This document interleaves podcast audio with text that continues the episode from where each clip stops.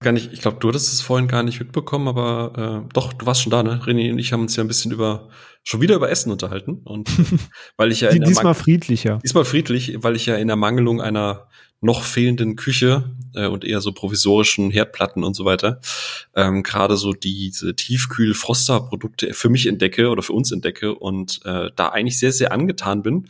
Und René, du hast vorhin gemeint, es gibt so ein paar Gerichte, da muss man dann irgendwie noch, keine Ahnung, nachwürzen, unter anderem auch mit Barbecue-Soße. Genau. Und das führt uns zum heutigen Thema. ich habe vor kurzem ähm, durch die hier in den örtlichen Supermärkten, weil man entdeckt das ja, man guckt ja, was die so alles im Angebot und Sortiment haben, so ein paar Barbecue-Soßen wieder eingepackt, weil ich liebe einfach gute Barbecue-Soßen und ich teste halt schon immer alle möglichen Varianten durch. Und ich habe von einem Hersteller, der auch Grills hat, also Grill herstellt, sehr teure Grill, ähm, Grillgeräte herstellt, eine Barbecue-Soße gekauft, weil ich dachte, okay, hey, wenn die teure Grills herstellen, die wissen ja auch, wie eine Barbecue-Soße sein muss. Und jetzt mal an euch beide gefragt. So eine Barbecue-Soße, was für eine Konsistenz sollte die haben? Boah, das kommt drauf an. Also das fängt damit schon an, dass ich nicht nur eine besitze, sondern vier bis fünf verschiedene mhm, gerne für, habe. Mhm. Also das kann sein von, dass das muss rauchig sein, wenn ich was esse, was vielleicht ein bisschen lasch ist, dass man, ich merke, da ist ein bisschen Pfiff drin. Wenn du was hast, was stark gewürzt ist, dann bevorzuge ich eher welche, die so ein bisschen süßlich sind und dann mit Honig oder so. Ja, stopp, nicht sind. geschmacklich, sondern die Konsistenz so. der Soße. Also die, wie, wie dick oder wie dünn soll die sein?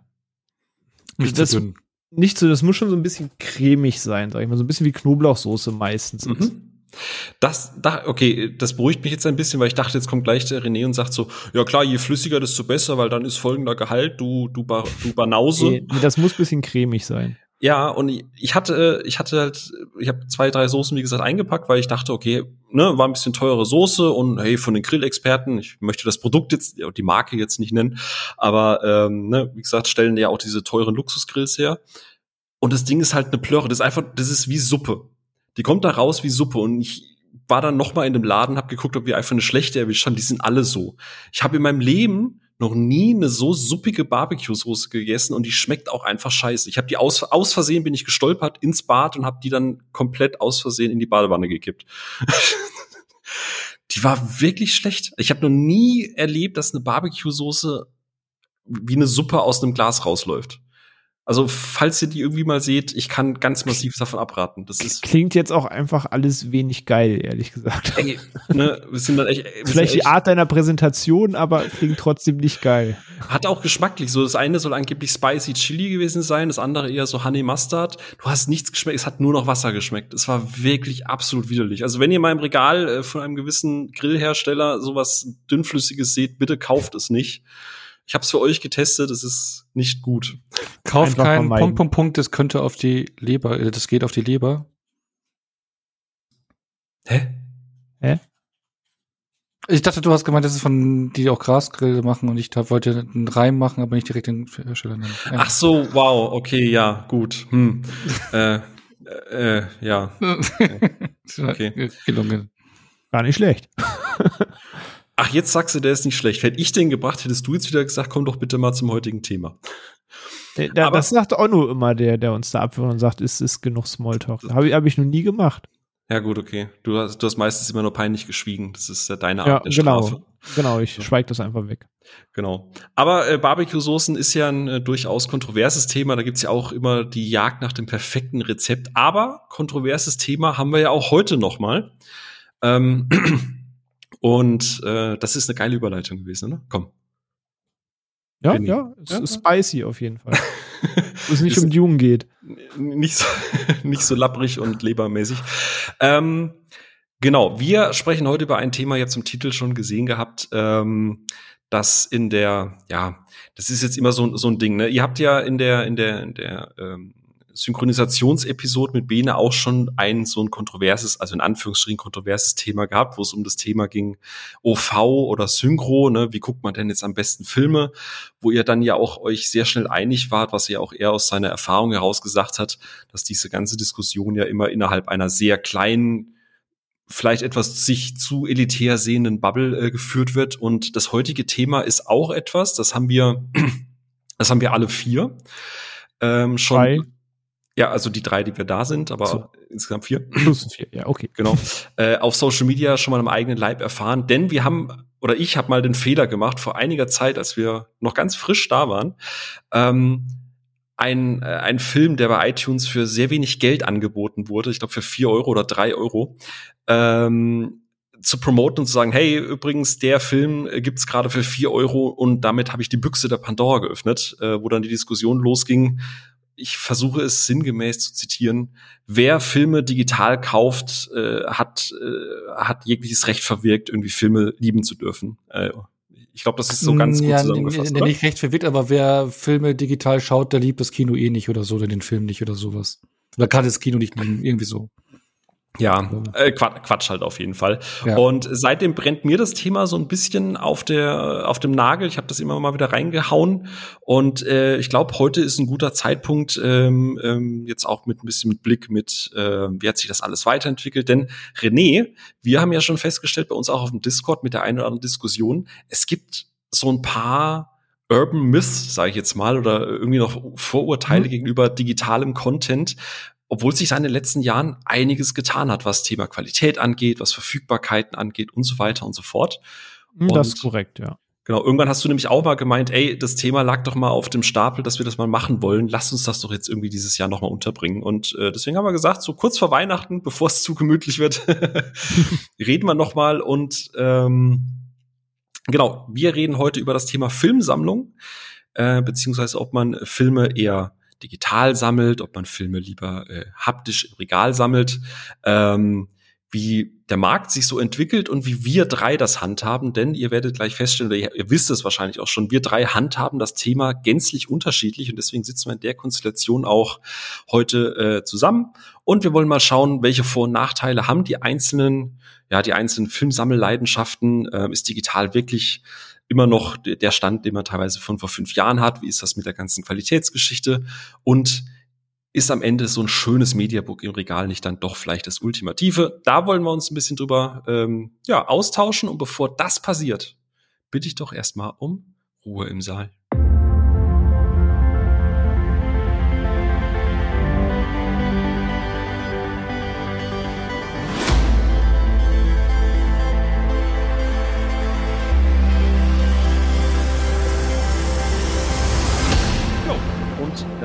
Wir schon wieder zurück in digitaler Form.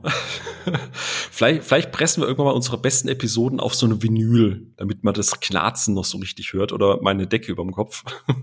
so schön auf Minidisc.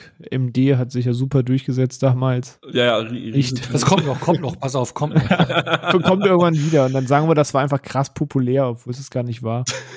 Aber die Minidisc war schon ziemlich geil für viele Science-Fiction-Filme damals, weil so eine Minidisc kam noch mal futuristischer rüber als so eine CD. CD war ja Anfang der 90er der letzte Shit bei allen Science-Fiction-Filmen. Und dann wurde es jetzt schon die Minidisc, weil die noch futuristischer aussah. Und ich meine, früher war es ja eh immer so, irgendein Datenträger, der für die Rettung der Welt zuständig war. Und äh, ja, da war die schon gut zu gebrauchen, finde ich. Ey, ja, ja. Kommt vielleicht wieder. Ich, ich will es nicht abstreiten. Denkst du da, glaubst du da wirklich dran oder willst du nur nett Nein. sein gerade? Ey, wir, wir leben in einer Zeit, in der manche Offline-Backups immer noch auf Bändern stattfinden. Das ist eine Welt, in der ich nicht verneinen möchte, dass es in irgendeinem Kontext nochmal ein Mini-Disc-Comeback geben könnte. Ich glaube, an der Stelle, wenn, wenn Kim das hört, aus beruflichen Gründen, wäre ich jetzt, ist das der Moment, wo ich jetzt ein Schreien aus dem Nachbarraum höre und sie sagt, ja. ähm, genau, aber habe ja schon gesagt, wir drei sitzen in der Konstellation nicht zufällig zusammen, denn wir drei sind, was Filme kaufen und leihen angeht, eigentlich, würde ich schon sagen, ziemlich fleißig mit dabei und lassen da auch einen Großteil unseres Einkommens, äh, vielleicht der eine mehr, der andere weniger, aber man gibt durchaus einen nicht äh, unerheblichen Teil des Geldes äh, in, in Film, in, oder man steckt einen Teil der, mhm. des Geldes in Filme. Ja. Und einige von uns, wie jetzt zum Beispiel Onno, was ja schon sehr oft durchgekommen ist, womit wir ihn ja auch immer ein bisschen aufziehen, der hat ja eine wirklich schöne, das sage ich mit vollstem Neid aus tiefstem Herzen, hat eine sehr schön sortierte Filmsammlung mit sehr schönen Filmregalen, die er an seiner Couch ausgerichtet hat, äh, Ono. Ne? Also ich, ich meine das ernst, ich, ich liebe dein Filmregal. Und René, du hast ja vor einigen Jahren das Sammeln von physischen Filmen so komplett eingestellt und mhm. bist auf digital umgestiegen. Genau. Und hast auch dein, so wie ich das mal verstanden hatte, da kannst du gleich mehr dazu sagen, aber auch so dein Filmkonsumverhalten auch komplett darauf umgestellt. Also so was, was digital angeht, ne? Richtig. Es gibt ganz wenige Ausnahmen, aber auf die kommen wir sicher gleich noch zu sprechen, was das für welche sind und vor allem, warum es Ausnahmen sind. Ähm, aber ansonsten exakt so, wie du sagst, ja. Genau. Und ich sitze so ein bisschen zwischen euch beiden. Ich habe eine Filmsammlung, die habe ich ja, falls mir irgendwie jemand auf äh, Social Media folgen sollte, beziehungsweise auch bei uns auf dem Discord ist. Ich hatte das ja gepostet. Weil eins der ersten Sachen, die in der neuen Wohnung gestanden ist, ist das Kallax-Regal mit den ganzen Filmen, die da drin stehen. Und ähm, jetzt einfach mal so in den Raum ähm, gefragt, erinnert ihr euch noch, vielleicht auch nur zuerst, an den ersten Film, den du dir so ganz bewusst gekauft hast? Und vielleicht weißt du auch noch, auf welchem Medium das war. Wahrscheinlich bei dir noch Betamax oder so irgendwas, ne? Nee, also das, das, erste Format, glaube ich, wo ich, was ich gekauft habe, war VHS, aber das war so ein schwimmender Übergang. Äh, schwimmender Übergang, gibt es so? Schwammiger Übergang? Weil äh, das ist so, ähm, da kann ich vielleicht nachher dazu, wie bei mir auch die Sammelleidenschaft angefangen hat, aber wir hatten ja früher schon eine große VHS-Sammlung, aber eben mit äh, Kopien aus dem Fernsehen oder aus den Videotheken, mhm. haben aber dann irgendwann Mitte der 90er bis hin Ende der 90er wirklich auch Kauf-VHS-Kassetten gekauft. Einerseits entweder im, also es hat ja auch erst in den 90ern richtig zugenommen, also das ist auch im, im Supermarkt oder halt im Handel, Saturn oder Elektroläden auch wirklich VHS-Kassetten zu kaufen gab, weil in den 80er Jahren gab es nur wenige sehr überteuerte, da waren krasse Preise. Wenn die äh, Prospekte heutzutage jemand lesen würde, dann würde sich niemand mehr über die aktuellen Preise im physischen Medium beschweren, auch nicht über die 4K UHD-Preise, äh, weil da gingen ja VHS-Kassetten für 100 bis 150 Mark über die Ladentheke. Ähm, normal, ähm, aber das ist ja dann. Das ist ja 300 Ostmark. Ja, ja, es ist aber in den 90ern dann schon mehr zum Massenmedium geworden und war dann halt eben auch immer mehr in den Elektromärkten verfügbar. Und das war die, das war eine Quelle für mich, wo ich dann äh, eben VHS-Kassetten gekauft habe oder halt eben in den Videotheken, weil äh, die Videotheken haben ja dann, was weiß ich, neuer Film 10 20 Filme gekauft, je nachdem, wie groß der Film ist. Und nach ein paar Wochen haben sie halt auch noch die Hälfte gebraucht, fünf, und dann haben sie die anderen fünf halt verkauft in der ähm, Gebrauchttheke. Da weiß ich zum Beispiel, wie ich an einem Tag mir mal Alien 4 und ich weiß, was du letzten Sommer getan hast, gekauft habe. Aber ähm, die Jahre davor, ich weiß jetzt aber nicht, welches die aller, allererste VHS-Kassette ist, die wir gekauft haben, aber ich kann jeweils die nachfolgenden Medien sagen, was da die ersten Käufe waren. DVD, die allererste DVD, die ich mir gekauft hatte, war noch vor Besitz eines Abspielgeräts die Terminator 2 Ultimate Edition, die äh, dann in so einem gute Wahl. ja, genau, in so einem Metall äh, Case war. Meine erste Blu-ray war auch, bevor ich das Abspielgerät hatte, ähm, so eine limitierte Harry Potter Box, also alle Harry Potter Filme damals. Mhm. Ähm, so eine limitierte Edition, die dann auch ausverkauft war. Und ich wollte sie halt holen, bevor sie ausverkauft war. Und meine erste 4K UHD war Mission Impossible, ähm, wie heißt das? Äh, Fall, äh, Fallout, gell? Wie ist der letzte? Der eine da mit der unmöglichen Mission. nee, oder? Wie hieß er? Fallout? Fallout war der letzte, ja. Fallout, ja, genau, der letzte, genau. Das war meine äh, Steelbook 4K. Äh, ich glaube, da hatte ich das Abspielmedium schon. Genau, aber das waren die jeweiligen ersten Käufe bei den Medien. Aber beim VHS weiß ich es nicht, weil es eben so ein Übergang war von Aufnehmen bis hin irgendwie dann doch selber kaufen. Das war so ein fließender Übergang. Ha, jetzt nicht schwimmend fließend. Ähm, deswegen weiß ich nicht, welches die erste gekaufte VHS war, aber es könnte auch Independence Day gewesen sein oder irgendwie sowas. Ja, irgendwie sowas. Weißt du auch noch, was dein erster digital gekaufter Film war? Wenn du schon die Medien alle mal durchgehst? Äh, ich habe, das ist ja nicht speziell gekauft. Äh, ich hatte Captain America zum Beispiel die ersten Blu-rays, da hast du einen Apple-Code mitbekommen. Äh, für Planet der Affen für den ersten Teil auch. Die habe ich in meiner iTunes-Mediathek jetzt noch, weil ich die Blu-rays gekauft habe und der Code dabei war. Dann hat Amazon einmal etwas probiert, wo ich testweise dabei war, was sie leider nicht durchgezogen haben.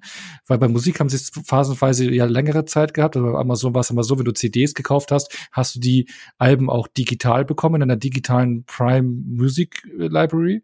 Und es, ich habe bei zwei ähm, Blu-ray-Käufen, die dann auch digital bekommen. Das war Deadpool und alles eine Frage der Zeit.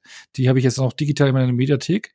Äh, Bibliothek. Das war dann eben Blu-ray gekauft und dann direkt da bekommen. War nur eine Testphase, ist leider nicht geblieben. Wäre eigentlich cool gewesen. Hatte ich jetzt eine schöne große digitale Mediathek, zumindest bei Amazon. Aber danach, Moment, da müsste ich jetzt, äh, es müsste auf jeden Fall auf Prime sein, weil da habe ich ähm, vor iTunes eigentlich jetzt immer die Filme gekauft gehabt, weil ich auch iTunes lange nicht genutzt habe. Aber man muss ja nur die Order gucken. Äh, Game of Thrones Staffel 5 die hatte ich damals gekauft, weil ich vorab immer die Blu-rays gekauft habe, aber ich wollte es dann zeitnah zum Release gucken und dann habe ich, und es war immer ein Tag nach Release, äh, da hatten wir kein Sky. Und einen Tag nach Sky war es immer auf Prime Video, deswegen habe ich es da gekauft. Dann kamen die beiden Testmuster. Dann habe ich mir Game of Thrones Staffel 6 und 7 da auch gekauft und 8 digital und Westworld die Staffeln. Und genau, aber der erste Film äh, ist Memories of Murder, der südkoreanische Film, weil es den für 1,99 bei Prime Video gab. Oh. Entschuldige. Ähm, Was denn? es ist ja so, wenn man so einen Podcast plant, ne? man macht die immer so die Einleitung, dann machst du so die Einstiegsfrage, so die Einstiegsfrage zum Warmwerden, so so ein Wort antworten, ne? Und ich ich ich ich habe gerade so René verzweifelt so durch, durch den Podcast und durch auf die Uhr schauen sehen, dass er guckt, okay, kommen wir heute vor 0 Uhr, vor dem Release von The World of Warcraft. Ja, aber du wolltest, du wolltest ja noch wissen. Nee, aber und dann waren es noch High Life und Eighth Grade, äh, die nie einen physischen Release in Deutschland bekommen haben, die ich mir auch digital gekauft habe. So. Okay. Um auch nur zu schützen, ich fand das schon ziemlich interessant. Nee, auf jeden Fall. Wirklich. es ist, es, ich, ich fand es total krass, dass du das auch noch so gut weißt, weil ich habe tatsächlich einfach nur zwei Filme aufgeschrieben. Und ich habe gerade nebenbei nur so ein bisschen auf die Uhr geblickt, weil wir sitzen ja Montag da. Es ist jetzt 21 Uhr. Wir haben etwas später angefangen. Und um 0 Uhr ist ja das neue WoW-Add-on namens, René? Dragonflight. Genau, und du bist, du scharst ja quasi schon mit den Hufen und yep, äh, yep. Ich, ich, ich, direkt nach dem Podcast geht's ins Voice zu den anderen, dann Attacke. Genau. Ähm, ich finde das total spannend äh, und auch gut, was der Onno gerade angesprochen hat, weil es gab ja mal eine Zeit, oder kommen wir später noch dazu, äh, wo ja, ähm, wenn du einen Film physisch gekauft hast, digital das noch mit dabei war. Und deswegen habe ich mir tatsächlich nur in Anführungsstrichen bei Digitalkauf Tron Legacy aufgeschrieben, äh, weil das der erste Film war, den ich in meine iTunes Digitalmediathek hinzugefügt habe, äh, weil der damals noch mit dabei lag. Mhm. Ich habe meine meine Emerson-Liste durchgegangen, weil ich weiß, dass äh, wir sind umgezogen. Ich habe dann oben ein eigenes Stockwerk für mich gehabt, äh, bevor ich dann halt weggezogen oder ausgezogen bin.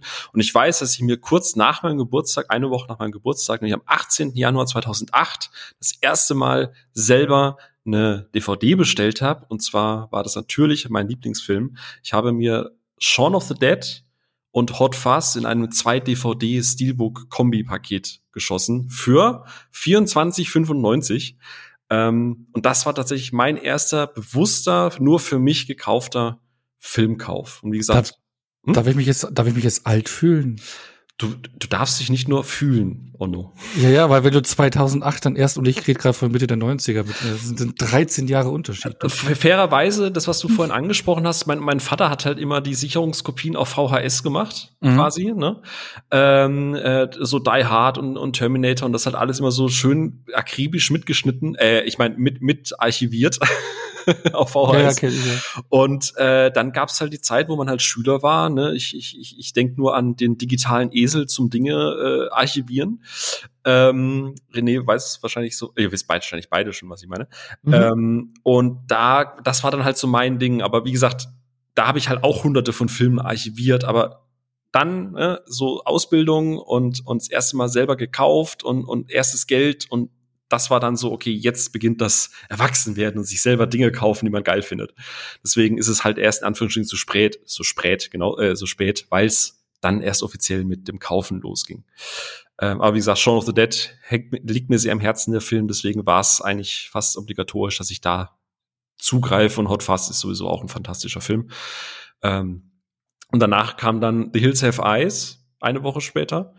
Und High Tension in einer Special Edition. Und da habe ich dann zum ersten Mal gelernt, ha, in Deutschland sind Filme ja geschnitten. Das ist eine blöde Idee bei Amazon, irgendwie solche Filme zu kaufen. Und äh, das war dann auch das letzte Mal, dass ich da sowas gekauft habe. Äh, René, wie sieht's denn bei dir aus? Weißt du das noch so akribisch? Ich musste im Vorfeld wirklich lange überlegen. Also bei einigen wusste ich es direkt aus der Pistole geschossen. Ich weiß ganz genau, was meine allererste Blu-ray-Disc war. Ich weiß auch noch, wann ich sie gekauft habe. Aber ähm, davor musste ich echt grübeln. Also VHS habe ich selber nicht gekauft. Wir haben zu Hause viel besessen. Meine Eltern hatten auch eine kleine Filmsammlung, einen Mix ausgekauft und den sagen umwobenen Sicherheitskopien, von denen wir eben gesprochen haben, mhm. mit äh, größerem Anteil der Sicherheitskopien. Aber dass das wirkliche Sammeln, dass ich das in der Familie auch mitbekommen habe, war dann mit dem DVD-Zeitalter, dass man die Herr der Ringe-Filme zu Hause hatte, dass man die Star Wars-Filme alle auf DVD zu Hause hatte. Ne, da gab es immer so coole Bonus-Disc, wo du noch aufgeklappt hast, da so ein Schuber hast, wo du dann auf die zweite Seite quasi wechseln konntest. Ähm, daher hatten wir schon viel zu Hause, aber das wirklich erst, der erste selbst gekaufte Film mit Taschengeld, wo man losgezogen ist und sagt, den will ich haben, das war Braveheart. Uh, Weil ich, dachte, es ist tatsächlich Herr der Ringe. nee, wir hatten wir halt schon zu Hause. Ah, jetzt klingelt was, den habe ich äh, Herr der Ringe und Star Wars und so schon hatten. Wenn mein Vater die einen Raum weiter zu Hause stehen hatte, musste ich die nicht nochmal kaufen. Ähm, das heißt, ich habe dann so ein bisschen die Riege der Filme gesucht, die ich möchte oder mag, aber er nicht besitzt. Und weil ich eben schon immer ein großes Herz für diese ganzen Monumentalfilme oder diese ganze Epos-Filme hatte, war Braveheart der erste selbst gekaufte Film auf DVD. Und Königreich der Himmel war damals im Director's Cut meine erste selbst gekaufte Blu-ray an dem Tag, als ich damals meinen 50 Zoll äh, Plasma-Fernseher gekauft habe. Oh, scheiße, das hat richtig kostet, oder? Plasma war ja Blu-ray. Ja, ich habe wann, wann habe ich den geholt? 2008 8, glaube ich, muss gewesen sein, da ich den geholt habe, 2.7, 2.8, irgendwo so im Zeitraum der PS3-Release, als dann unbedingt äh, Flachbild her musste. Äh, da hat schon eine ganz schöne Asche gekostet damals. Und War da schon halt gut vierstellig, oder? Äh, ja, leider schon. Ja, ja.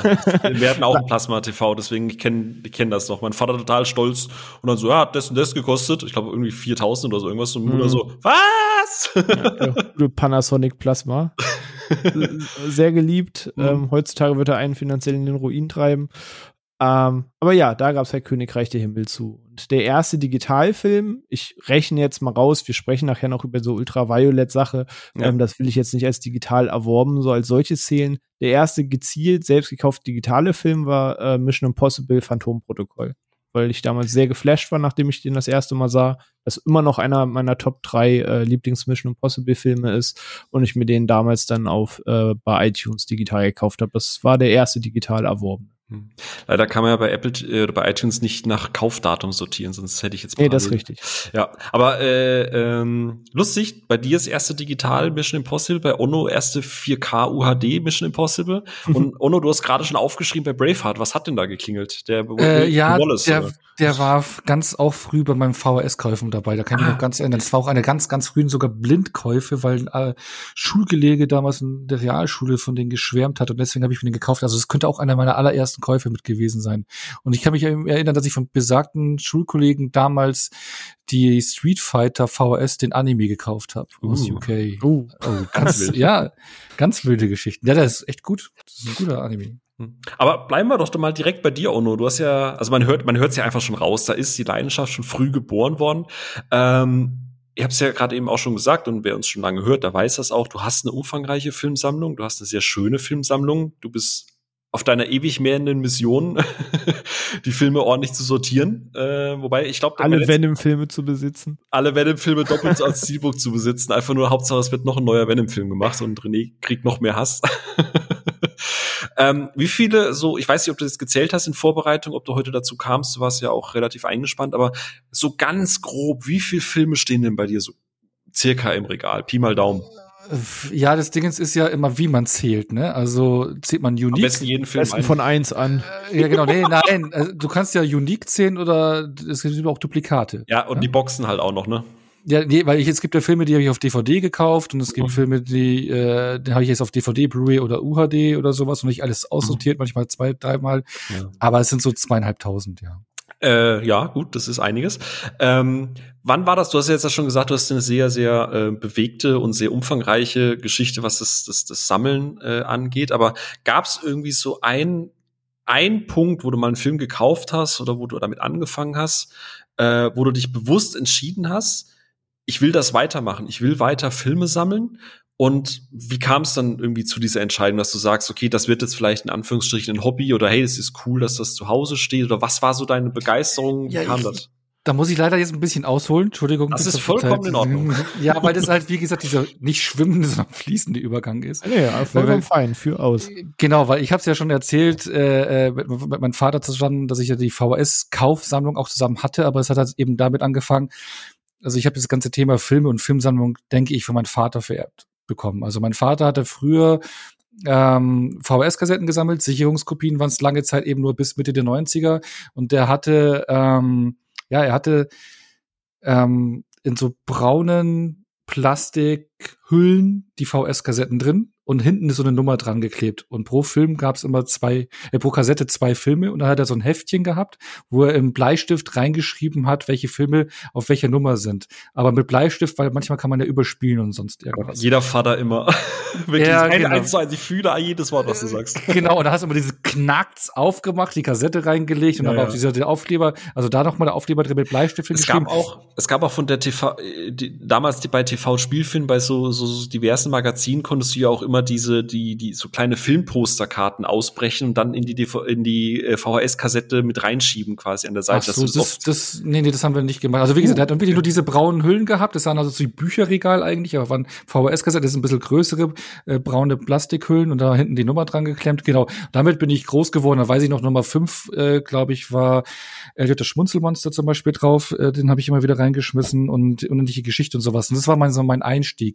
Und ich kann dann an, äh, ich kann mich dann relativ genau erinnern, ähm, wo es bei mir dann, ja, also ich habe ja dann Anfang der 90er, habe ich schon ein paar Mal erzählt, die Limit gelesen. Ähm, die hat es auch noch alles befeuert, weil die Limit, das war so ein Jugend-, Kinder-Jugendmagazin, was halt Sport, Filme, und Comics drin hatte.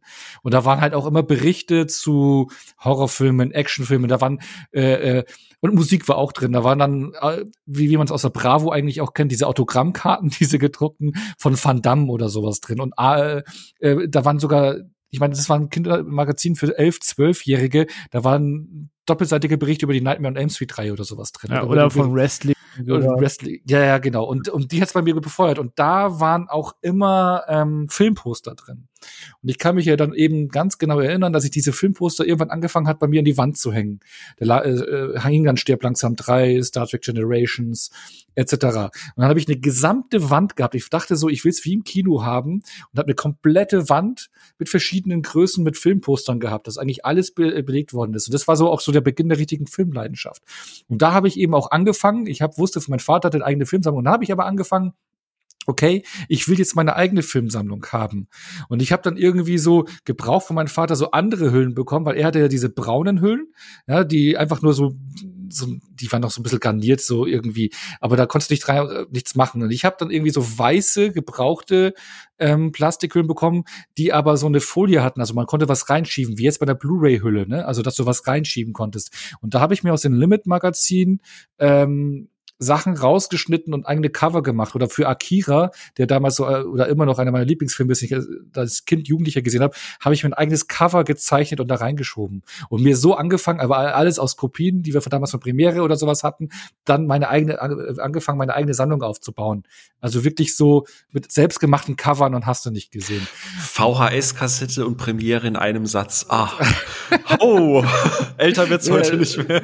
ja, genau. Ja, ich kann mich daran auch erinnern, dass wir damals das Desperado aufgenommen hatten und direkt dahinter war ein Soft-Erotik-Film drauf. Und der Vater war äh, ganz entsetzt, da war doch das Stiftchen oben rausgebrochen. Nö. Genau, genau. Nee, aber auf jeden Fall, ich habe mir Desperado zigtausendmal angeschaut und dann, naja, okay, das ist eine andere Folge. Ähm, äh, Stoff für eine andere Episode. Nee, aber das war so, da habe ich angefangen, meine eigene Sammlung aufzubauen. Und dann kam es halt irgendwie, also habe ich mir mein eigenes Regal gehabt, das war dann nicht mehr ein Regal von meinem Vater. Und dann habe ich eben angefangen, mit meinem Vater dann, ich so gesagt habe, so, ah, man konnte immer mehr die Sachen auch offiziell irgendwo kaufen. Ich habe dann irgendwann Nebenjobs gehabt und dass wir dann beide, erst habe ich mein Vater so echte Filme gekauft hat, also nicht Kopien, sondern wirklich die richtigen Filme, VHS-Kassetten und ich dann eben auch. Und dann haben wir das so aufgebaut. Aber das war alles noch so zusammen, die Sammlung. Und dann das DVD-Medium war dann der Beginn meiner ersten richtigen Eigensammlung, wo ich Terminator 2 diese Ultimate Edition gekauft habe. Und da habe ich dann angefangen, immer mehr äh, DVDs zu kaufen. Da war Con Air und Fast and Furious waren so die nächsten DVDs, die ich hatte. Und ich habe damals ähm, ein Praktikum bei Ikea gemacht. Und ähm, das war ja unentgeltlich. Das war ja im Rahmen der Fachoberschule, wo ich damals war, wo man äh, ein äh, Dings, also ein äh, ein Praktikum machen musste, was ich auch nur hatte, weil ich mich für nichts beworben hatte und es wurde mir so random einfach zugeordnet. Und ich habe dann nach meiner Praktikumszeit einen Gutschein für 50 Mark bekommen. Und dafür habe ich mir mein allererstes DVD-Regal gekauft, was man so hinhängen konnte. Und da habe ich angefangen, das mit DVDs zu füllen. Und das war, und das war dann der Durchbruch, auch jetzt eine richtige, meine eigene DVD-Sammlung. Mein Vater hat dann seine eigene dann auch DVD-Sammlung in, in, im, im Wohnzimmer, aber ich habe dann da angefangen, meine, richtig meine eigene DVD-Sammlung aufzubauen. Und das war dann so richtig der Moment, wo ich richtig eingestiegen bin, weil mein Vater auch schnell überholt hatte, was Original-DVDs äh, war und mittlerweile ja Wellen überholt hatte und ja, genau. Und jetzt sind wir halt bei zweieinhalbtausend Dingern. Das ist so der grob ungefähr mein Weg. Krass, das ist äh, eigentlich, aber man, man spürt die Leidenschaft. Ähm, und du hast ja noch Platz, ne? Also da, da ja. Regal passt ja noch rein. Muss ja. halt die Couch raus, aber es ist ja auch okay. Genau, ja. Solange der Fernseher nicht raus muss. ähm, machen wir mal an der Stelle einen harten Schnitt und gehen jetzt mal zum René rüber. Äh, du hast früher auch Filme gesammelt, haptisch gesammelt. Das war so mhm. mein letzter Stand. Genau, die vierstelligen hatte ich noch gerade so erreicht. Das war der letzte Stand, ja. Äh, nach 1000 nach 1000 Schuss ist Schluss, hast du gesagt. Genau, genau. genau. Dann, dann frage ich dich direkt mal, weil das ist ja auch kein Spoiler und du hast es ja auch schon oft genug gesagt, du kaufst oder leihst mittlerweile fast eigentlich nur noch zu 99,99 Prozent ,99 nur noch digital. Wann, mhm. wann hast du für dich beschlossen, dass du nicht weiter haptisch sammeln möchtest und ging das irgendwie parallel einher auch mit so deiner Entscheidung, generell alles mehr so ins Digitale zu shiften? Also ist das auch so eine, so eine Lifestyle-Einstellung gewesen? Ähm, mhm. Und gleich noch eine Folgefrage dazu. Kaufst du ab und zu noch irgendwas haptisch, weil es irgendwie so sehr das Herz dran hängt? Und falls nicht, was müsste passieren, dass du sagst, okay, jetzt mache ich mal diese eine Ausnahme? Also keine Ahnung, Herr der Ringe 4K mit einem fetten Ballrock, der richtig hochwertig ist für 10 Euro. Aber einem so. echten. Einem echten, so. Ne? Die Nachbarn vertreibt. Ja. Ähm, ich beantworte mal die, die zweite Frage zuerst, weil es bedeutend schneller ist und führe dann die erste Frage aus, die zu dem Digitalsammeln führte. Ähm, es gibt immer noch die Ausnahmen und die beziehen sich zu 100 Prozent auf dem Anime-Bereich, dass da eben sehr viel noch äh, haptisch und physisch stattfindet anstatt digital. Aber nicht, weil ich Anime-Filme jetzt äh, haptisch so viel cooler finde, als sie digital zu erwerben, sondern ähm, man muss wissen, dass das Thema Anime und Distribution in Europa, speziell in Deutschland, immer noch ein sehr schwieriges Thema ist, das besser wird aber immer noch schwierig, wenn es nicht gerade der Mainstream-Anime 3000 ist. Ähm, das heißt, du kriegst einige Filme schlichtweg nicht digital in Deutschland. Nicht bei Amazon, nicht im Google Play Store, nicht bei iTunes oder sonst einem Online-Händler, sondern du kannst sie hier nur auf Disc kaufen. Ähm, das sorgt dafür, dass es schon immer noch Ausnahmen gibt, wo ich ein Auge drauf habe, die ich mir dann als Disc wünsche oder erwerbe.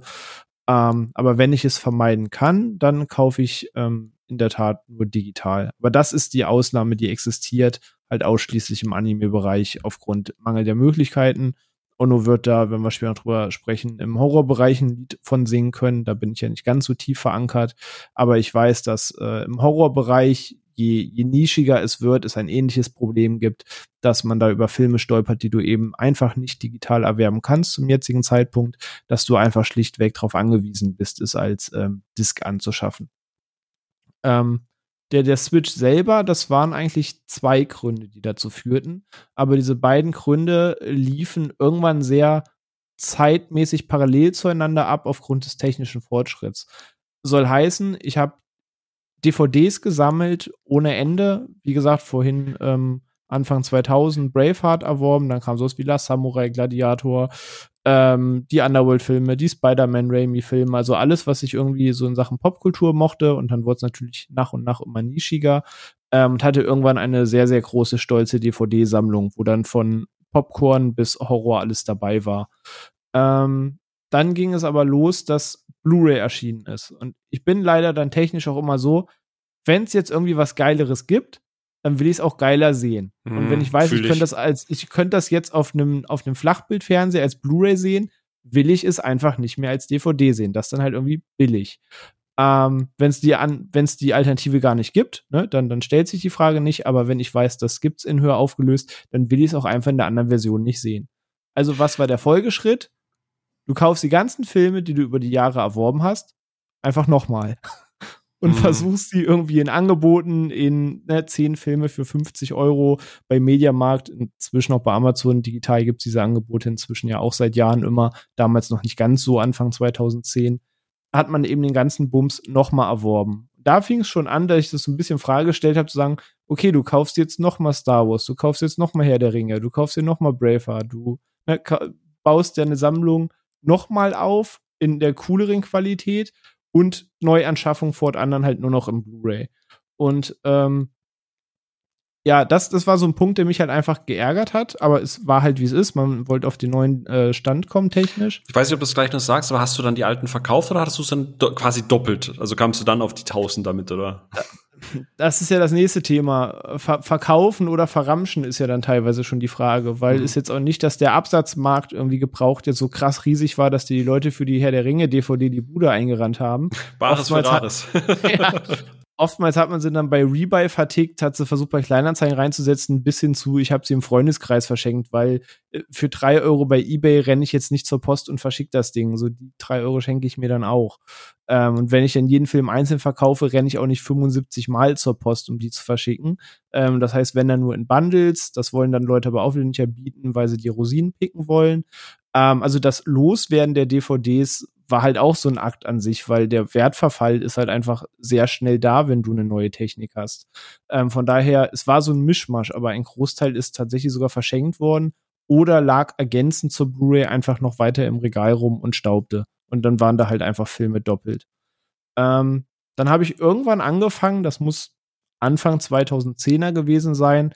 Ich weiß nicht, wie man von euch Plex etwas sagt.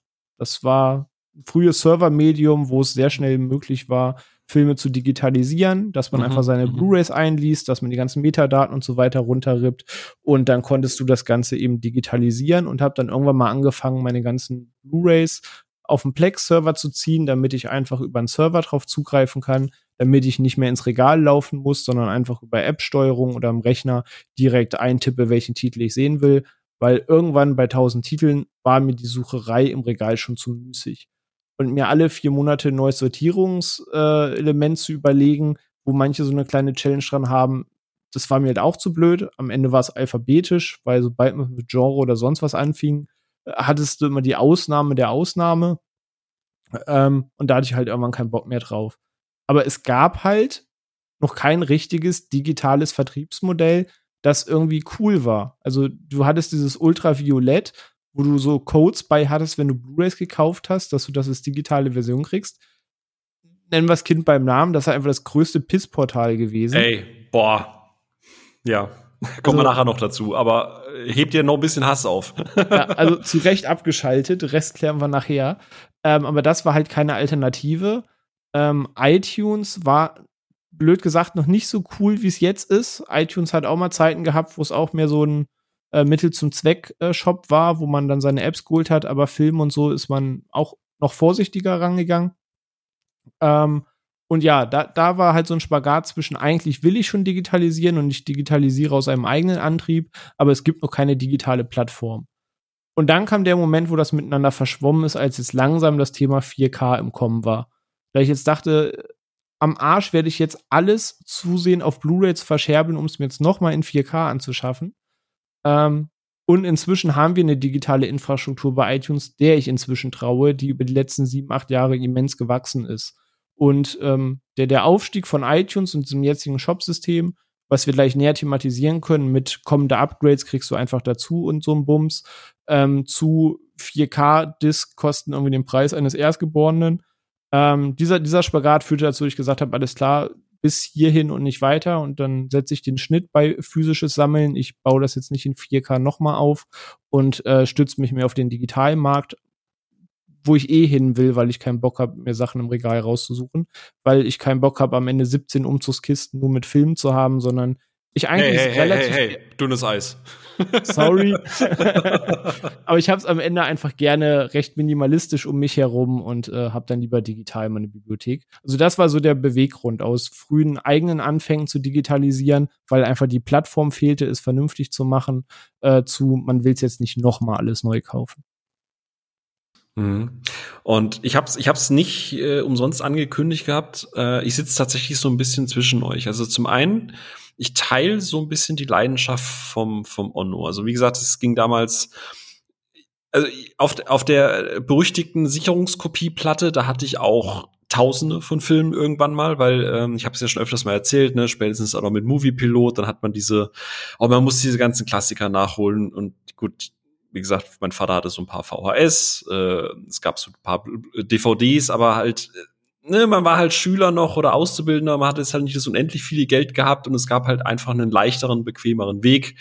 Ähm, plus Distributionen früher äh, auch online kaufen und so, das war ja alles noch mal ein bisschen schwieriger als heute. Also ja. da hat es ja nicht alles auf Fingertipp. Also das hast du ja schon oft angesprochen mit diesem, dieser arschgepuderte Geschichte, dass du mit einem Klick gefühlt 99 Prozent allen Contents auf der Welt in deiner, äh, in deiner Hand hast. Anime und Horrorfilme mal ausgenommen. Ja. ähm, und irgendwann war halt so der Punkt, okay, ich habe Geld und äh, ich kann mir jetzt Dinge kaufen. I got access to adult money. I buy adult stuff. Und ich hatte dann auch irgendwie so einen Switch in meinem Kopf, wo ich gesagt habe, ich möchte eigentlich Leute, die, die ihre Zeit oder denen ihr Beruf es ist, Filme zu machen, Unterhaltungsprodukte zu machen, ich möchte die bezahlen. Also wenn jemand ein Produkt herstell, erstellt, möchte ich es kaufen. Deswegen habe ich halt angefangen, die zu unterstützen. Und dann ging es halt eben los, deswegen bei den DVDs. Ne, erst so die Filme, die ich halt geliebt habe, so Shaun of the Dead, dann halt sowas wie The Hills Have Eyes, dann kam so ne, ne, nach und nach und nach, dann hast du das erste Regal voll gehabt, dann hast du das zweite Regal voll gehabt, dann bist du umgezogen, dann hast du plötzlich mehr Platz gehabt, dann hast du größere Regale gehabt. Und dann kam ich irgendwann gen genau auf den Punkt, den René gerade angesprochen hat, weil so geil das war mit dem Regal. Und es sah schön aus. Und die Leute, die kamen, das war so, ey, das ist cool, wow, du hast, du magst ja Filme, also die kommen halt rein und die sehen halt als erstes dieses Regal. Und man stand immer erstmal stöbernd davor, egal genau. wie man war. Ja, du hast halt ja. immer so ein, so ein Icebreaker auch, wenn du irgendwie Besuch bekommst und Leute das erste Mal da sind, oh wow, oh, den Film kenne ich ja, noch von früher das ist, und so. Das kann die unterschreiben. Ne, und wenn du das Zimmer halt auch entsprechend, und ich muss hier nochmal lobend halt eben einfach Unos Ecke erwähnen, du hast einen Fernseher, du hast die Couch, diese Couch ist halt so ein bisschen, ich, ich gebe es zu, ich habe mich ein bisschen dran orientiert, die ist halt so eingehüllt von diesen Regalen. Das heißt, du sitzt auf dem Film und bist umgeben von Filmen. Und das ist, das ist schön, das ist atmosphärisch, das hat sowas irgendwie, was Schönes. Ähm, aber dann kam ich eben auf den, den Punkt wie du. Ich bin halt auch so eine, ich muss das jetzt einfach so sagen, ich bin so ein Technikhure. Ja, so eine, so eine Update-Hure. Das ist, ja, ich kann es auch nicht haben, wenn Leute Handys entsperren sperren, da sind überall so rote Böppel dran oder irgendwie App Store zeigt irgendwie 20 Updates. Ich so, Digga. Oh, nee, noch offene Notifications, hey, das ich, triggert alles in mir. Ich, ich mache manche Apps nur auf, damit dieser scheiß Ding weg ist. Wie ja, diese, ja, wie, wie diese Dio, Diolingo oder wie dieses heißt. Ich habe seit 2000 Jahren nichts mehr da gemacht, aber jeder denkt, ich bin da voll aktiv, weil ich immer die App aufmache. Ja, du weißt aber schon, dass du A, die App löschen oder B, einfach die Notification ausmachen kannst. ich denke mir immer so, vielleicht mache ich irgendwann weiter. Sehr gut. Äh, nächstes Jahr sitzen wir zusammen, erwähnen das wieder und du sagst wieder, du hast Duolingo aufgehabt. Ich muss auch mittlerweile schon immer schmunzeln, wenn ich sehe, ey, Onno ist zurück, sag doch Hallo. Und ich so, nein. Aber wenn er die App löscht, denkst du dir am Folgetag, ja, eigentlich können die es weitermachen. Ja, jetzt habe ich ja gerade fünf Minuten Zeit, das können die Englisch lernen. Ähm, nee, und, und, und dann dachte ich mir so, okay, jetzt fängst du mit Blu-ray an. Und eigentlich ist es cool, Blu-ray, weil es ist ja so schön slim. Die, diese Emirates, die sind ja viel dünner, da passen ja viel mehr Filme rein. Und wie gesagt, ich bin dann irgendwann auch auf den Richter von, von René gekommen. Und ich habe dann relativ früh angefangen, ich glaube, das war auch so, als ich den ersten iMac oder so bekommen habe. Es gab natürlich für, für Mac äh, gewisse Software. Ich glaube, Libra Delicious Library hieß das. Und das war eine Software, die halt nur dafür war, dass du Filme, den Barcode eingeben konntest. Die hat dir dann bei Amazon die ganzen Filmdetails rausgezogen, das Cover geladen. Und dann hattest du es in so einem digitalen Regal zum Ausstellen. Und ich fand das. Aber das halt sah aus wie so ein Holzbücherregal. Ganz genau, ne? ganz genau. Die App hatte ich auch. Ja. Ganz genau. Und da konntest du ja auch für 40 Euro irgendwie so einen Barcode-Scanner irgendwie noch dazu kaufen. Aber das habe ich dann gedacht, nee, okay, irgendwann haben sie es dann mit dem Handy gekoppelt. Also genau, man wollte seine haptische Sammlung für einen Überblick digitalisieren. Ja, das das kenne genau. ich auch noch. Ja, ja genau. Und Und das fand ich irgendwie geil. Ich fand das cool, so ein digitales Regal. Du konntest es dann online teilen, dann konntest du Leuten in irgendwie damals noch IRC oder ne, wo du dann angefangen hast mit Social Media, Facebook oder sonst irgendwas, als es noch nicht so beschissen war, oder ein StudiVZ oder was auch immer, konntest du dann denen den Link schicken, dann konnten die durch deine Filmdatenbank browsen. Und das war halt cool. So, das war, und ich dachte mir so, ey, wie mhm. geil ist das denn? Und dann, ich habe mich relativ früh damals schon in, in das Konzept, also in die Idee iTunes verliebt und habe dann extra, damals die ersten iMacs, die hatten ja noch ein CD-Laufwerk und habe dann angefangen, DVDs einzulesen. Dann gab es ja sowas wie Handbrake.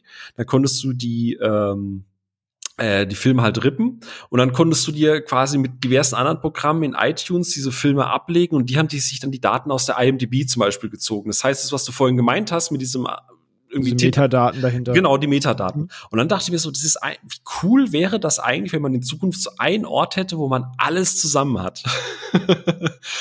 Und dann kam eben auch dieser Shift zu diesen Digital Copies. Und wie du es gesagt hast, es gab im Prinzip zwei Arten. Es gab, was 90 Prozent gemacht haben. Das heißt, also gerade auch Disney. Disney war da relativ fortschrittlich. Du hast einen Disney-Film gekauft und da gab es einen Code. Und diesen Code konntest du entweder in Windows Media Player eingeben oder in iTunes eingeben. Da musstest du die Disk einlegen, hatte das parallel irgendwie abgetastet und hat dann diesen Film in iTunes reingelegt. Und ich dachte mir so, das ist eigentlich total cool, weil dann habe ich es, egal auf welchem Medium, aber ich kann es in der besten Qualität immer äh, äh, quasi streamen. So, äh, ist ja eine coole Sache. Und dann gab's, und ich, ich meine, bei Ultraviolet war ja auch Warner mit involviert, oder? Die wollten ja wieder so eine eigene Geschichte machen. Ich glaube, dass es Warner war. Ne? Ich will jetzt auch nichts Falsches sagen, aber ich glaube ja. Ich will auch thematisch noch nicht vorgreifen, aber Warner Sony macht ja Warner. Warner macht ja auch jetzt mit digitalen Geschichten immer noch so ein bisschen hm, eigenes Zeug. Heckmeck. ähm, und dann war irgendwann so dieses, wie dumm ist das eigentlich? Jetzt habe ich dreimal diesen Film, einmal in irgendeiner Box, dann kaufst du dir die Fast and Furious 5 Komplettbox, dann kommt aber noch der sechste Teil, dann brauchst du noch die Sechser komplett. Ne, ne, ne, ne. ne. Und dann war irgendwann so der Punkt, wo ich gesagt habe, okay, weißt du was? Filme, die mir wirklich am Herzen liegen und die eine schöne und jetzt halt eben UHD, also mittlerweile UHD, die eine schöne Edition, ein schönes Steelbook, Mediabook oder was auch immer bekommen und die mir dann diese 40, 50 Euro wert sind, weil die mir was bedeuten, wie zum Beispiel Batman wie Superman. Ja, das hat mich 200 Euro gekostet, dass da dieser Superman mit dabei war, aber ich glaube, es kam schon oft genug raus, Batman wie Superman, ich hänge einfach, oder auch Man of Steel, ich hänge an diesen beiden Filmen. Die geben mir sehr, sehr viel und für mich ist es dieses Geld wert.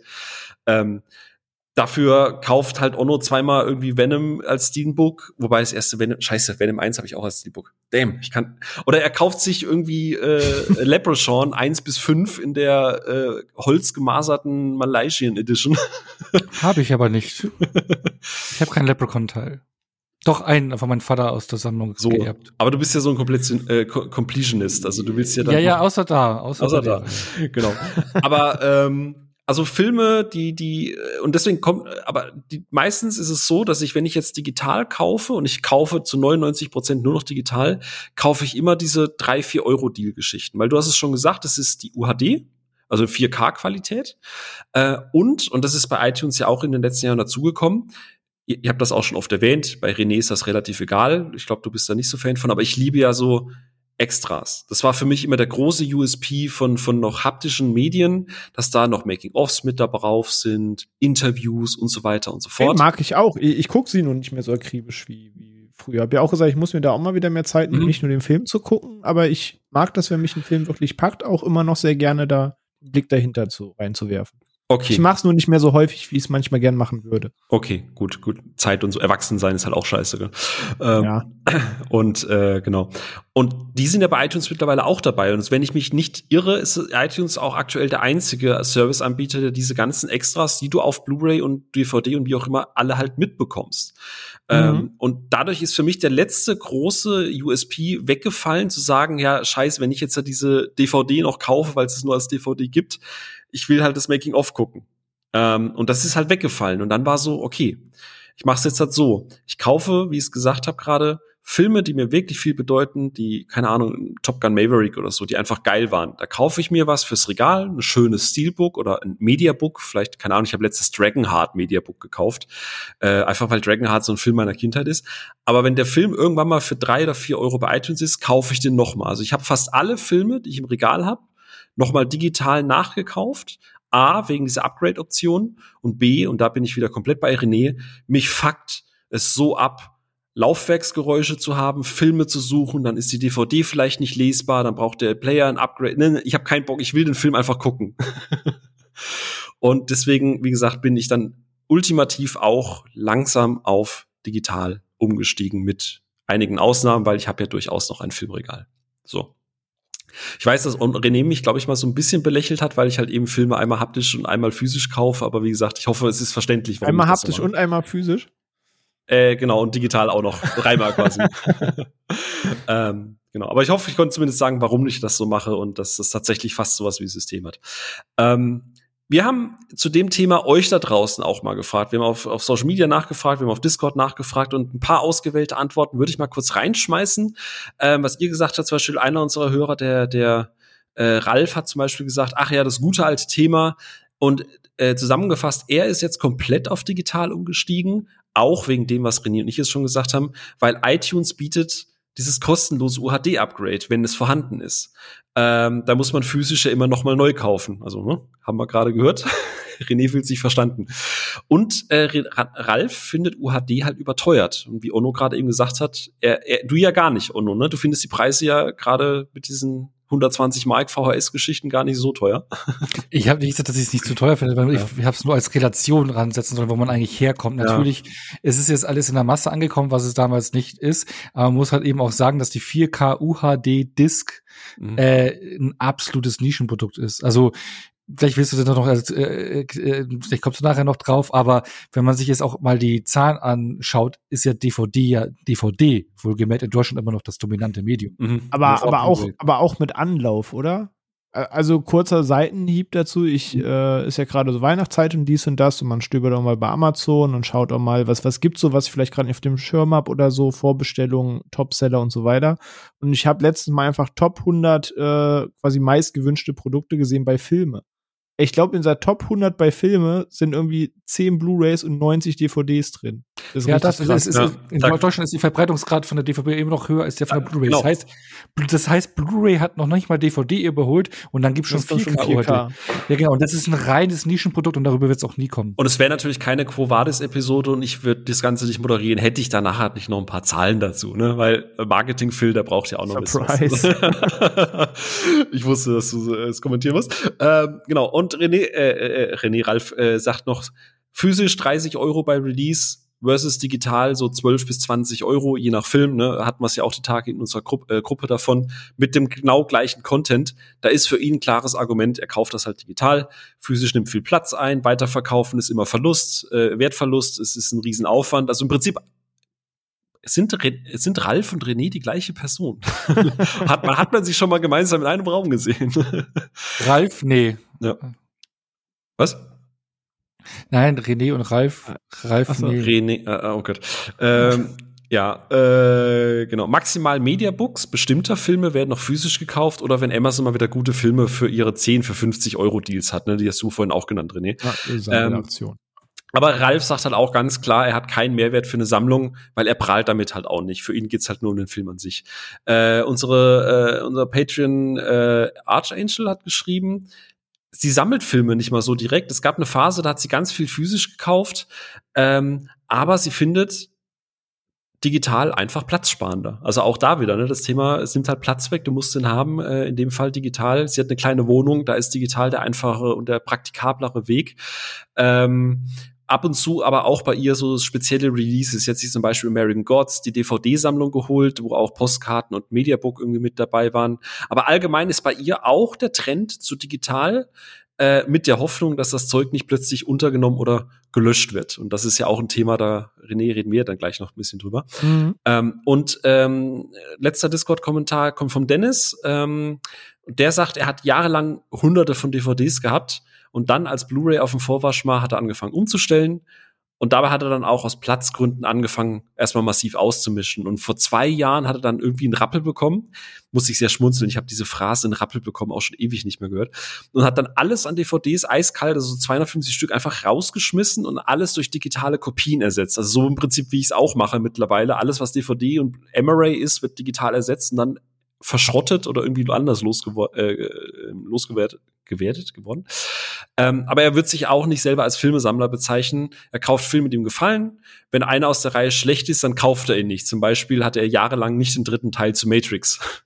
So, Onno, was macht das mit dir? So eine unkomplette Sammlung? aber extra aufgehangen. so, wir machen das jetzt zu zweit fertig. Onno hat einen Herzinfarkt bekommen. Ähm, und Tendenz ist bei ihm aber auch ganz klar digital Filmkauf, auch hier bei Apple. Außer es gibt bei Amazon Schnapper, da kauft er das auch. Also er hat sich jetzt nicht auf eine Plattform committed. Und ähm, was ich ganz spannend fand auf Instagram, äh, gab es auch einiges an Feedback. Ähm, da hat zum Beispiel äh, der 1991 hat geschrieben, er kauft sich immer noch Blu-rays. Nick hat geschrieben, dass er lieber was fürs Regal kauft. Also da ist die Tendenz tatsächlich eher zum Regal. Und ganz spannend, Master Flo's Welt hat gesagt, er sammelt tatsächlich sogar noch VHS. Also es gibt ein paar Lieblingsfilme, die er hat. Äh, ich habe nämlich mal nachgefragt, weil ich VHS dann doch schon echt spannend fand. Äh, ähm, und da hat er gemeint, dass es, er hat Lieblingsfilme wie zum Beispiel Leon der Profi. Und wenn ich es richtig verstanden habe, hat er da den als DVD, als UHD, aber auch als VHS. Und das nenne ich mal dann halt Leidenschaft für einen Film, ne? Also das äh ein neues, neues Level, da ist keiner von uns dreien. Nee. Ja, aber, aber da sehe ich, das VHS wird wahrscheinlich eher so das ähm, Liebhaberstück sein, was so ein Regal noch das, äh, die wahrscheinlich die, äh, wie nennt man die Dinger nochmal, äh, wenn man was huldigt, hier äh, so Schrein, Thron? Schrein, genau, Altar? Schrein. Leon der Profi-Schrein und hat man oder alle drei Dinger irgendwie Thron so hergerichtet. Ja, aber man kann das also schön herrichten. Ich glaube, da geht's dann eher so ja, aber das ist, das verstehe ich. Wie gesagt, die, die, äh, das, äh, die erste, das DVD-Steelbook von Sean, das habe ich halt auch noch. Das gehört halt irgendwie, das kann ich nicht weggeben. Ähm, aber finde ich spannend. Vor allem bin ich, bin ich halt echt interessiert. Also Flo, falls du zuhörst, wir haben uns ja nur kurz ausgetauscht. Wie sieht denn so eine VHL, kannst du die noch gucken heutzutage? Hast du extra einen Röhrenfernseher noch? Oder wie sieht das dann hochskaliert auf so einem UHD-Fernseher oder äh, OLED-Fernseher aus? Das, oder mit SCART-Anschluss? Also das, das ist wild. Es sind so viele Fragen, die sich mir da auftun. Ich kann mir fast vorstellen, dass man da noch irgendwie äh, ja noch alte Hardware für hat. Also wie im, im Gaming-Sektor manche, die wirklich noch gerne an alten Konsolen sitzen, mhm. ähm, das dann wirklich noch auf alten Röhrenbildschirmen spielen, die sich extra dafür nochmal angeschafft haben ja. oder so in bis X Zoll. Ähm, kann mir vorstellen, dass er sowas macht. Das würde mich auch brennend interessieren, in, ob es einfach nur um das Besitzen geht, diese VHS noch zu, zu haben, oder das würde ich eben beim Abspielmedium gefunden sagt, ich nutze die noch aktiv. Das würde mich auch sehr interessieren. Das, das gute alte SCART-Kabel. Ja, ja. gibt's yes. oder gibt's HDMI auf auf irgendwie so, weißt du, so ein, so ein, so ein Kassettenadapter, weißt du, dass du halt so wie wie, wie Ein HDMI auf also bestimmt gibt's das. Irgendwo kam einer rein und gesagt, Leute, wir müssen irgendwie Adapter machen von HDMI auf SCART. Es ähm, gibt, ja, es gibt ja, ja auch, doch, gibt's, gibt's, gibt's. es gibt ja auch so Vinyl-Bluetooth-Geschichten. Äh, also, ne, es gibt ja alles. Also, ja, ist äh, richtig. Der Markt ist ja da. Also, wie gesagt, Flo, falls du das hörst, äh, ich gerne über Instagram oder komm gerne auf den Discord, du bist eingeladen. Also, zumindest zwei oder drei Personen hier sind brennend interessiert. Also wirklich. Nee, ich, also ich gucke gerade auf Amazon, 20 Euro gibt es einen SCART auf HDMI-Konverter, der hat sogar einen Kippschalter zwischen 720p oder oh, 1080p, falls er ein bestimmtes Signal nicht unterstützt, dass du umschalten kannst. Also äh, da gibt es tatsächlich. Äh, da tun sich. Das, da, da tun sich das ist doch auf HDMI 1.3 festgesetzt. Wir sind ja inzwischen bei 2.1, weil er eben das Signal besser weitergeben kann. Also da gibt es wohl auch einen technischen Markt hinter. Das ist das ist ein Kreis, in dem ich auch nicht äh, vertraut bin, aber ich google mich gerade einfach nur nebenher eben bin zwei Minuten ein. Das ist, das ist ganz, spannend. Das ist eine ganz andere. Ich sehe schon, René ist heute dann doch noch beschäftigt, während er jetzt sich mutet. Ähm, und also spätestens der 720p zu 1080p Kippschalter, der killt mich gerade. Das, das habe ich nicht kommen sehen. Das ist äh, okay. René ist technisch noch mal überrascht und das überrascht mich und damit bin ich. Äh, damit hat sich die Episode heute schon komplett gelohnt. Wir könnten an der Stelle ausmachen und alles ist fein. Ähm, auf Twitter hat äh, die Alice oder Alice äh, geschrieben, sie mag tatsächlich die physische Variante lieber. Sie hat ein paar digitale Käufe oder das berühmte Prime 99 Cent Leihangebot, das sie sehr sehr gerne nutzt. Sie sammelt aber auch zum Beispiel keine Steelbooks. Ihr geht es in der Regel einfach nur darum, Zugriff auf etwas zu haben und führt das dann noch weiter aus, indem sie sagt, zum Beispiel bei Scrubs sind Rechte für Lieder ausgelaufen und die Songs sind in der digitalen Variante der Serie ausgelaufen und geändert worden. Und ihr kann das halt nicht passieren, weil sie hat die Serie im Regal und hat halt noch die Original-Soundtracks davon. Und ähm, sie spricht jetzt einen Punkt an, wo ich euch beide mal fragen möchte, weil das ist noch mal so zum Abschluss für den Einstieg ähm, noch mal ein Punkt, der ihr beide seid ja früher wahnsinnig gerne in Videotheken gerannt und habt euch Filme ausgeliehen, auf jegliche Art, ja. äh, von VHS über Blu-ray, DVD, was auch immer. Und ja. jetzt mal die Frage, äh, ich bin ja jemand, ich leihe ja keine Filme. Äh, kann ich gern danach nach euch noch kurz ausführen, aber prinzipiell bin ich halt ein Freund. Ich habe es ja vorhin gesagt, ich kaufe halt für vier Euro und vielleicht noch zur Erklärung, ich nutze Apple, äh, wie heißt das, Apple One heißt das, glaube ich, und mit Family das Familienabo quasi, genau. wo die Dienste alle drin sind. Genau, mhm. und wenn ich halt einen Film kaufe, haben sowohl meine Eltern als auch meine Schwiegereltern Zugriff auf den Film. Das heißt, ich kaufe mir für vier oder fünf Euro einen Film oder eine Serie und vier weitere Personen haben halt Freude damit. Das heißt, runtergerechnet auf den, auf den Preis ist das halt easy. Wenn ich halt einen Film leihe, ist er nur für mich. Ähm, das heißt, die mhm. müssten den selber noch mal kaufen. Deswegen aus rein finanzieller und aus wieder aus äh, Verwertungskettensicht macht das bei mir gar keinen Sinn, Filme zu, äh, zu leihen. Ihr beide kommt ja aus dieser Videothekenzeit. Macht ihr das viel mit dem Leihen noch? Ja, also überwiegend. Ich, ich leihe immer noch mehr, als dass ich kaufe, würde ich behaupten. Also schwierig. Aber in Summe ja. Ähm, weil kaufen, du hast es angerissen, ich bin da genauso. Ich bei den 3,99 angeboten, da wird gekauft. Also A, es ist identisch zur Leihgebühr. Warum zum Fix soll ich den Film dann leihen, wenn er ne, kaufen das gleiche kostet? Auch bei dieser Sache bis 5,99 oder wenn ich weiß, was für ein Film es ist, bis 7,99 erwerbe ich schon noch. Obwohl bei 7,99 dann schon anfängt, das sind zwei Leihfilme finanziell. Dann kann ich auch zwei Filme schauen. Ähm, also ich leihe noch sehr viel. Ich kaufe Filme nur im Sale. Ich glaube, ich kann an einer Hand abzählen, wie viele 13,99 bis 16,99 Euro Full Releases ich wirklich gekauft habe digital. Mhm. Ähm, das waren dann wirklich ganz besondere Filme, auf die ich gewartet habe. Und äh, Leihen braucht ja meist noch mal zwei Wochen länger.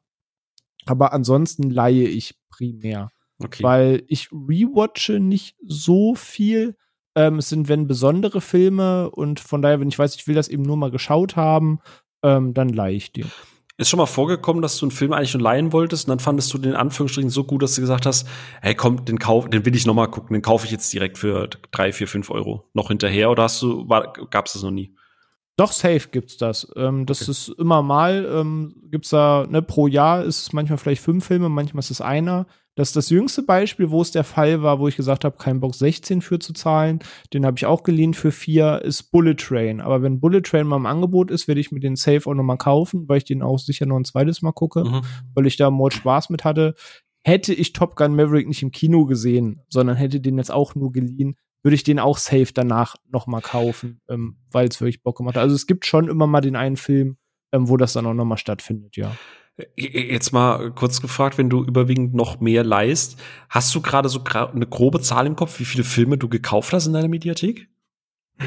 Rund 600 und davon sind 500 wirklich ungelogen fast ausschließlich die 3,99 Angebote. Okay, ja gut, ich habe heute mal durchgezählt, bei mir sind es so knapp 400, ähm, aber dann bist du tatsächlich noch vor mir. Also dann, äh, aber wie gesagt, ich verstehe das auch vollkommen. Ich glaube, hätte ich nicht die Situation mit, also selbst wenn ich halt einen 20-Euro-Film oder einen 16,99-Film hole, und wir geteilt dann wieder durch, also Kim, dann halt meine Eltern, dann ihre Eltern, also durch fünf Personen, äh, ist halt No-Brainer, so, ne? Ähm, ja, das ja. ist richtig. Ähm, wie ist es bei dir, Onno? Äh, du schlägst ja bei den 99 Cent Deals, das weiß ich, relativ oft und gerne zu. Ähm, nicht mehr nicht mehr. Ähm. ja, ich habe es eine Zeit lang gemacht, äh, mich dann auch teilweise hingequält, die Filme zu gucken. Das Problem an diesen 99 Cent Deals ist, du hast dann so, ah okay, das sind Filme, die ich mal gesehen haben wollen, wollte, möchte ich gerne irgendwie sehen äh, dann hast du ja 30 Tage Zeit, so, die zu gucken. Also das ist nicht so, weil früher in der Videothek, wenn du das mit der Videothek vergleichst, so bist du in die Videothek gegangen und meistens halt am Wochenende, Freitag, Samstag und mhm. meistens Samstag, weil dann hast du dir Samstag bis Montag welche ausgeliehen, Sonntag nicht gezahlt oder bla bla bla. Da hast du ja, ne, hast du zwei Tage bezahlt, aber drei Tage die Filme gehabt. Ähm, und das halt Filme eben ausgeliehen, auf die du jetzt Bock hast. Und so, so leih ich auch, so leih ich auch digital. Genau, ich leih nie genau. auf Halde. Genau das. Und da habe ich mit diesen 99 Cent Deals leihst du verfickt nochmal auf Halde. Und äh, es ist, äh, ich habe mich äh, teilweise, phasenweise halt äh, gezwungen, teilweise Filme noch zu gucken, bevor sie ablaufen, weil ich dachte so, hey, ich habe dafür gelöhnt. Hab mir dann irgendwann äh, abgewöhnt, die zwanghaft noch zu gucken. Dachte ich so, dann lasse ich halt ähm, auslaufen. Äh, und ja, mittlerweile habe ich mir gedacht, so, ich habe sogar mal gehabt, dass ich fünf Filme geliehen und keinen davon geguckt habe. Mhm. Und deswegen lasse ich es einfach sein. Außer es ist wirklich ein Film, wo ich weiß, den will ich jetzt die nächsten Tage, heute oder übermorgen gucken. Was ich häufiger aber gemacht habe, ist Filme leihen, äh, ist auch gerade in Vorbereitungen immer mit den Podcasts zum Beispiel, wo wir die Roland Emmerich-Folge hatten, da waren einige Filme dabei, die konntest du auch teilweise nicht irgendwo kaufen, die habe ich dann geliehen und äh, mir angeschaut oder sowas. Ähm, mhm. Eben zur Vorbereitung. Für einmal gucken, da langt's dann. Ja, das ähm, ist tatsächlich auch bei mir so. Also wenn, wenn ich mal wirklich geliehen habe in letzter Zeit, dann war es, weil ich wusste, okay, wir reden darüber, aber ich habe wirklich gar keinen Bock, den zu haben. Genau, genau. Ansonsten, ansonsten leihe ich da ja eigentlich nicht, ähm, weil ich habe jetzt aktuell, meistens gucke ich die Filme, die mich brennend interessieren, also Filme, die ich jetzt sofort gucken wollen würde, ähm, gucke ich dann meistens schon im Kino und wenn sie dann zum Leihen sind, digital, denke ich mir, da kann ich auch noch warten. Kauf sie mir dann entweder gleich mhm. physisch oder so, ne, weil ich da eh Bock mhm. drauf habe, also die, die ich eh sofort haben will. Also es bleibt eigentlich kaum etwas übrig, was ich ja äh, leihen würde und sofort gucken würde. Ja, das ist halt total äh, spannend. Also ich habe genau deswegen leihe ich halt eben unter auch nicht als noch zusätzlichen Grund, weil die, die ich mir geliehen habe, mit diesem 30 Tage im Hinterkopf, ne, dieses, ah, du musst denn jetzt gucken. Ne? Ja, das ist ist ein immer ein scheiterndes Projekt. Und ich finde das auch immer lustig, wenn diese 99 Cent Deals ist. Ich beobachte das immer auf Social. Oh, dann wollte ich den, den und ich habe mir da sieben und da acht und da neun. Und da mhm. kommen wir wieder zu diesem Thema Wert von Content. Ne, das ist so dieses dieses FOMO. Oh Gott, jetzt muss ich den auch gucken. Und ich, ich finde diese, diese 99 Cent Deals finde ich ganz, ganz, also, das mag jetzt jeder anders sehen und wie es Ono gesagt hat oder auch René, ne? Es gibt 99 Cent für einen, einen Film, wo du sagst, den wollte ich eh, den will ich auf keinen Fall kaufen. Aber so dieses auf Halte acht, neun, zehn Filme, auch was wir auf Discord und so weiter lesen, wie oft dann einfach diese Deals auslaufen, ey, das, das, das, das kann doch nicht gesund sein. Also ich, nee. ich muss ein Film sein, auf den ich jetzt Bock habe. Es gab letztes Jahr das Beispiel, er kostet gerade 3,99, mit Glück immer noch, wenn ihr die Episode hört. Psycho Gorman zum Beispiel. Wollte ja, ich danke für den Tipp. Ja, ja, wollte ich unbedingt sehen, weil ich glaube, Onno hatte mir davon auch schon erzählt, ich habe es von ein paar anderen bei den Beans oder so mitbekommen und ich wusste, ich habe da Bock drauf. Und dann war der für 99 Cent mal im Angebot und da habe ich noch wirklich dann jetzt geguckt so, da habe ich dann für 99 Cent zugeschlagen, aber eben dieses Auf-Halde-Prinzip da, da, das meinte ich halt auch.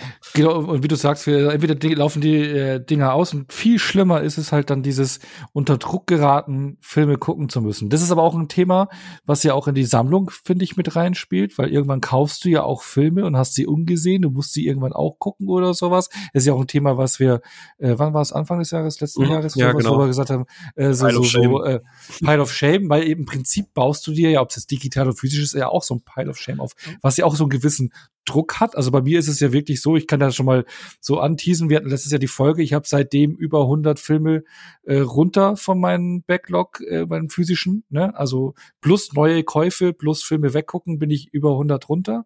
Ähm, ich bin gerade, das fühlt sich gut an, das abzubauen, aber das ist halt eben auch so ein Thema, was halt immer wieder draufkommt und dann, wenn du immer wieder holst, holst, holst, holst, was auch so einen gewissen mhm. Druck haben kann, aber dann diese 99 Cent Deals, das ist halt so, ich habe es ja jetzt gezahlt und dann habe ich 30 Tage. Ich meine, ich habe auch schon häufig gelesen, weil die verlaufen immer am Wochenende aus. Und es ist ja auch so, wenn du den Film startest, hast du nochmal 48 Ta äh, Stunden Zeit. Das heißt, du kannst ja diese 30 Tage, die du hast, nochmal um zwei Tage verlängern. ja. Das habe ich auch schon häufig gelesen, dass Leute machen und dann irgendwie auf den letzten Drücker irgendwie noch versuchen, alles zu gucken. Habe ich am Anfang auch hier und da mal gemacht. Das ist halt echt nicht gesund, ja. weil du dann Filme guckst, du quälst dich hin, du guckst einen Film, auf den du gerade keinen Bock hast. Bist gar nicht in Stimmung für oder ja, so. Das genau, heißt, ich das. muss den jetzt irgendwie ja. noch geguckt haben. Das also, Käse. Deswegen ignoriere ich halt tatsächlich diese, diese, diese 99 Cent Deals immer, weil ich das halt eben nicht haben möchte. Und wer sich jetzt halt übrigens fragt, oder noch nicht so lange mit dabei ist, ey, von was reden die? Episode 39 hieß Pile of Shame von Vorfreude, Druck und Watchlist waren. Und da ist genau das, was der Ono gerade gesagt hat. Da reden wir wirklich ausführlich über dieses Thema. Falls ihr es noch nicht kennt, gerne reinhören und die, die es kennen, vielleicht mittlerweile vergessen haben, ihr, ihr, ihre Vorsätze umzusetzen, gerne noch mal reinhören. Das, das ist, schon wieder über 40 Episoden bei uns her. Krass, ja, ich dachte, das war Alter, ich das ja. vorher sagen, es kommt mir eigentlich so zeitnah vor. Ja, dachte, ich, ich dachte auch, äh, was, das war letztes Uff. Jahr, das war doch, das war doch vor ein paar Monaten, aber nee, ist tatsächlich schon wirklich so lange her. Eine, jetzt, sorry, allerletzte Frage, äh, René, wenn du jetzt einen Film hast, der kostet 3,99 und den willst du sehen und der kostet aber zum Laien 99 Cent bei iTunes, sagst Dann zahle ich die 3,99. Okay, das also, hat sich vorhin aufgetan, die Frage. Okay. Also bei vier Euro schlage ich da natürlich zu. Aber, aber, aber spannend, ne? Also, äh, ähm, also gerade mit eurer Videothek äh, Historie, sage ich jetzt mal, ist dann doch irgendwie jetzt das dann doch Tendenz eher zum wirklich haben und kaufen, einfach aus Druck und Bequemlichkeits, außer wie es René gesagt hat. Ne? Auch weil man anders leiht. Also mhm wenn ich jetzt. Also Hast du keine Leihgebühr mehr pro Tag. nee, ich habe ja jetzt meine, meine Wunschliste bei iTunes und ähm, ich warte darauf, dass die entweder erscheinen oder sie sind schon erschienen und ich hatte einfach nur nicht die Zeit oder die Stimmung, sie zu gucken. Aber da weiß ich genau, den will ich sehen, den leih ich, jetzt gucke ich. Bums. In der Videothek bin ich ja damals so gezielt nie reingelaufen ja, da gab es auch mal eine Neuerscheinung, wo ich dann hin wollte, gehofft habe, dass der Clip noch da ist oder ihn mir telefonisch reservieren konnte. Und dann habe ich den Film geholt. Aber ein, ein Großteil dieser ganzen Bibliothekenerfahrung war ja der Spaß, einfach zu stöbern, was ist da. Manche Filme hast du nur mitgenommen, weil dich das Cover angesprochen mhm. hat, du gar keine Ahnung hattest, was es ist. Ein Film, den du so nie gesehen hättest, der nicht im Kino lief oder so. Ähm, also da war der Reiz des, des, des, des ganzen Videothekenlebens. Also man leiht, man hat auch mhm. anders geliehen, als man das jetzt tut. Ja. Genau, das sind halt die Laien des jungen Wärters. okay, nice one. ja, also da kann man schon mal, also wenn da ihr da draußen ne, auch einmal kurz in die Hände klatschen, außer ihr fahrt gerade Auto, dann bitte Hände am Lenkrad lassen. So, machen wir da mal einen Haken dran. Das äh, war umfangreicher als erwartet, aber hey, auch schön. Ähm, gucken wir uns doch mal an, wie es jetzt gerade so ist. Es gibt ja, ähm, wir hatten es ja gerade von Amazon und 99 Cent Deals. Ähm, gehen wir mal zu dieser ganzen Amazon und Netflix und so weiter und, und Apple TV Geschichte. Es gibt ja verschiedene Arten, du hast es gerade auch schon gesagt, man konsumiert anders, es gibt verschiedene Arten Filme zu konsumieren. Man hat ja mhm. VOD. Der Apple Watch in der Bahn. Genau, auch das gibt's. das sterbt trotzdem immer noch so ein bisschen. Aber hey, man möchte ja niemanden bevormunden, jeder so gucken, wie er es möchte, aber äh, ne? Ähm, Sophia guckt ja auch nur auf eine MacBook und so. Äh, aber immerhin hat sie jetzt mal ein schönes äh, Oh, ist es noch? Ja, Schönhelms Klammschlacht das erste Mal am Hauptbahnhof gesehen, weil der ICE ausfiel. Wundervoll. Tolle Experience. Oh, sehr schön. Ähm, genau, VOD habe ich gerade gesagt, das ist Video on Demand, beziehungsweise wird auch katalogisiert als Digital Rentals, also digitales Ausleihen, das, worüber wir gerade gesprochen haben. Mhm. Dann gibt's SVOD, also Subscription Video on Demand, und das ist das, was man halt klassisch kennt, ne? Amazon Prime, Netflix. Streaming-Angebote. Ganz genau, das Streaming-Angebote. Und es gibt im, im Marketing-Sprech auch noch EST, also Electronic Sell-Through. Das, was, was vor allem René und, und ich machen, also digitales Kaufen von Filmen.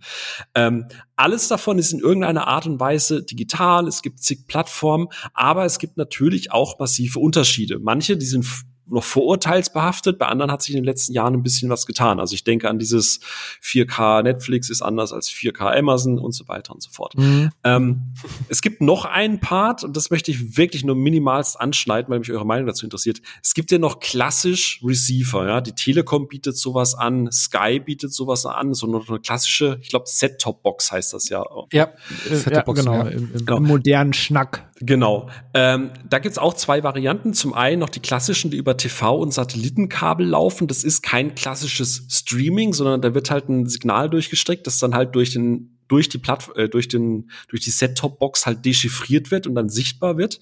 Es gibt aber natürlich auch zum Beispiel ähm, sowas wie wie Sky Q, die bieten so eine Art Top äh, Set-Top-Box, wo du übers Internet dann Inhalte konsumieren kannst was halt ein Smart TV heutzutage von sich aus lösen kann oder so oder Fire Stick heißen die, glaube ich, bei Amazon, gell?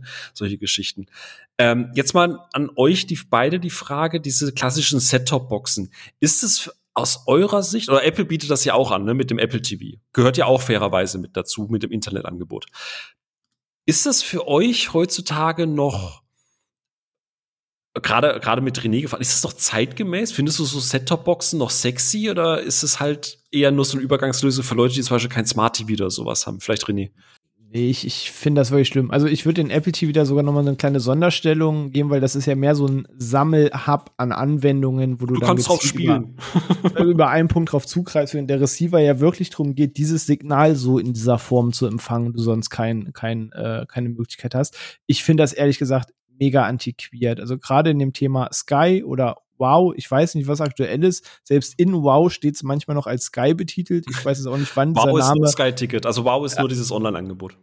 Ach so, so ist das unterschieden. Ja. Das erklärt, dass dann immer noch Sky-Werbung in Wow kommt. Okay, genau. also so wie Sky Q ist jetzt nicht Wow Q, sondern weiterhin Genau, Sky Q ist ja dieses, wo sie dann endlich mal sowas wie UHD anbieten über dieses. Das ist mega klug, aber nur 30 Prozent des Portfolios. Es ist, äh, es ist, es, also Wow ist einfach ein reines Rebranding von Sky Ticket. Es gab ja eigentlich, es gibt, du hast ja verschiedene äh, digitale Plattformen bei Sky. Du hast genau. Sky Go, was du ja bekommen hast, wenn du ein Set-Top-Box-User bist, kriegst du auch einen Sky Go-Zugang, das unterwegs gucken kannst.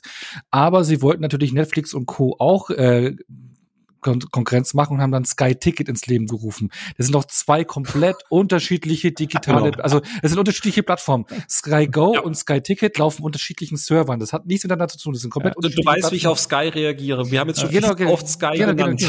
Genau, genau, genau. Aber und, genau und Sky Ticket ist ja mittlerweile sehr, sehr, sehr in Verruf gekommen. Ja, äh, weil es halt auch mit Sky Go äh, ein bisschen immer verwechselt wurde, weil ne, manche haben ja Sky Go, manche Sky Ticket. Einer also hat beschissene Bildqualität, das andere hat saubeschissene ja. Bildqualität. Genau, genau. Und äh, das Dingens ist, ähm, ja, dann haben die ja vor ein paar Wochen, Monaten dieses einfach, das ist ein reines Rebranding. Die haben einfach Sky Ticket einfach ey, wow ey, ey, ey, ey, Man kann jetzt auch noch Schauspieler und Schauspielerinnen suchen. Nein, das ist neu. technisch, die haben plattformtechnisch nahezu nichts, die haben nichts geändert. Ich ja, meine, wenn das nee, das normale Entwickler, wenn dann sind es Entwicklungen, die sie vielleicht eh schon vorhatten. Aber also ein guter Kumpel von mir, der hat äh, bis vor kurzem noch bei Sky gearbeitet und der hat auch bevor der Launch war mir gesagt, wie sie es umbenennen wollen. Also hat mir gesagt, so das heißt bald Wow. Also es war noch Wochen vor Release. Und dann habe ich gesagt, so, ernsthaft jetzt und hat aber auch gesagt, das wird nichts, das ist nur ein reines Rebranding, weil eben Sky Ticket so einen negativen äh, ja, Sprech hat. Du hast keine Partner mehr bekommen, die konnten das Ding nicht mehr verkaufen. Das ist genau, ja, ja, genau. Und dann haben sie es umbenannt. Dann, dann habe ich noch gedacht, so, warum, wow, habe ich ihn, weil er hat äh, auch im Marketing gearbeitet. Ich so, warum, wow? Ich meine, äh, aus SEO-Sicht macht das überhaupt keinen Sinn, weil wenn du mal nach Wow googelst, äh, ja, World of mein, Warcraft, äh, hallo? Genau, das René wird auch gleich sagen, was genau, das. genau, also es macht ja aus äh, vielen Aspekten keinen, ich auch ein dummer Name und der so, ja, er hat auch nur, ne, aber er ist ja auch mittlerweile nicht mehr da. Genau sagen, ja. warum. Weil du hattest einerseits, ne, du hättest es klassisch über eine Marketing, über, über eine Agentur laufen lassen können, das hätte Geld gekostet, oder du hattest wahrscheinlich einen Volontär oder eine Volontärin, die das für Mindestlohn gemacht hat und die hatte die Idee, wow, und deswegen haben sie es genommen.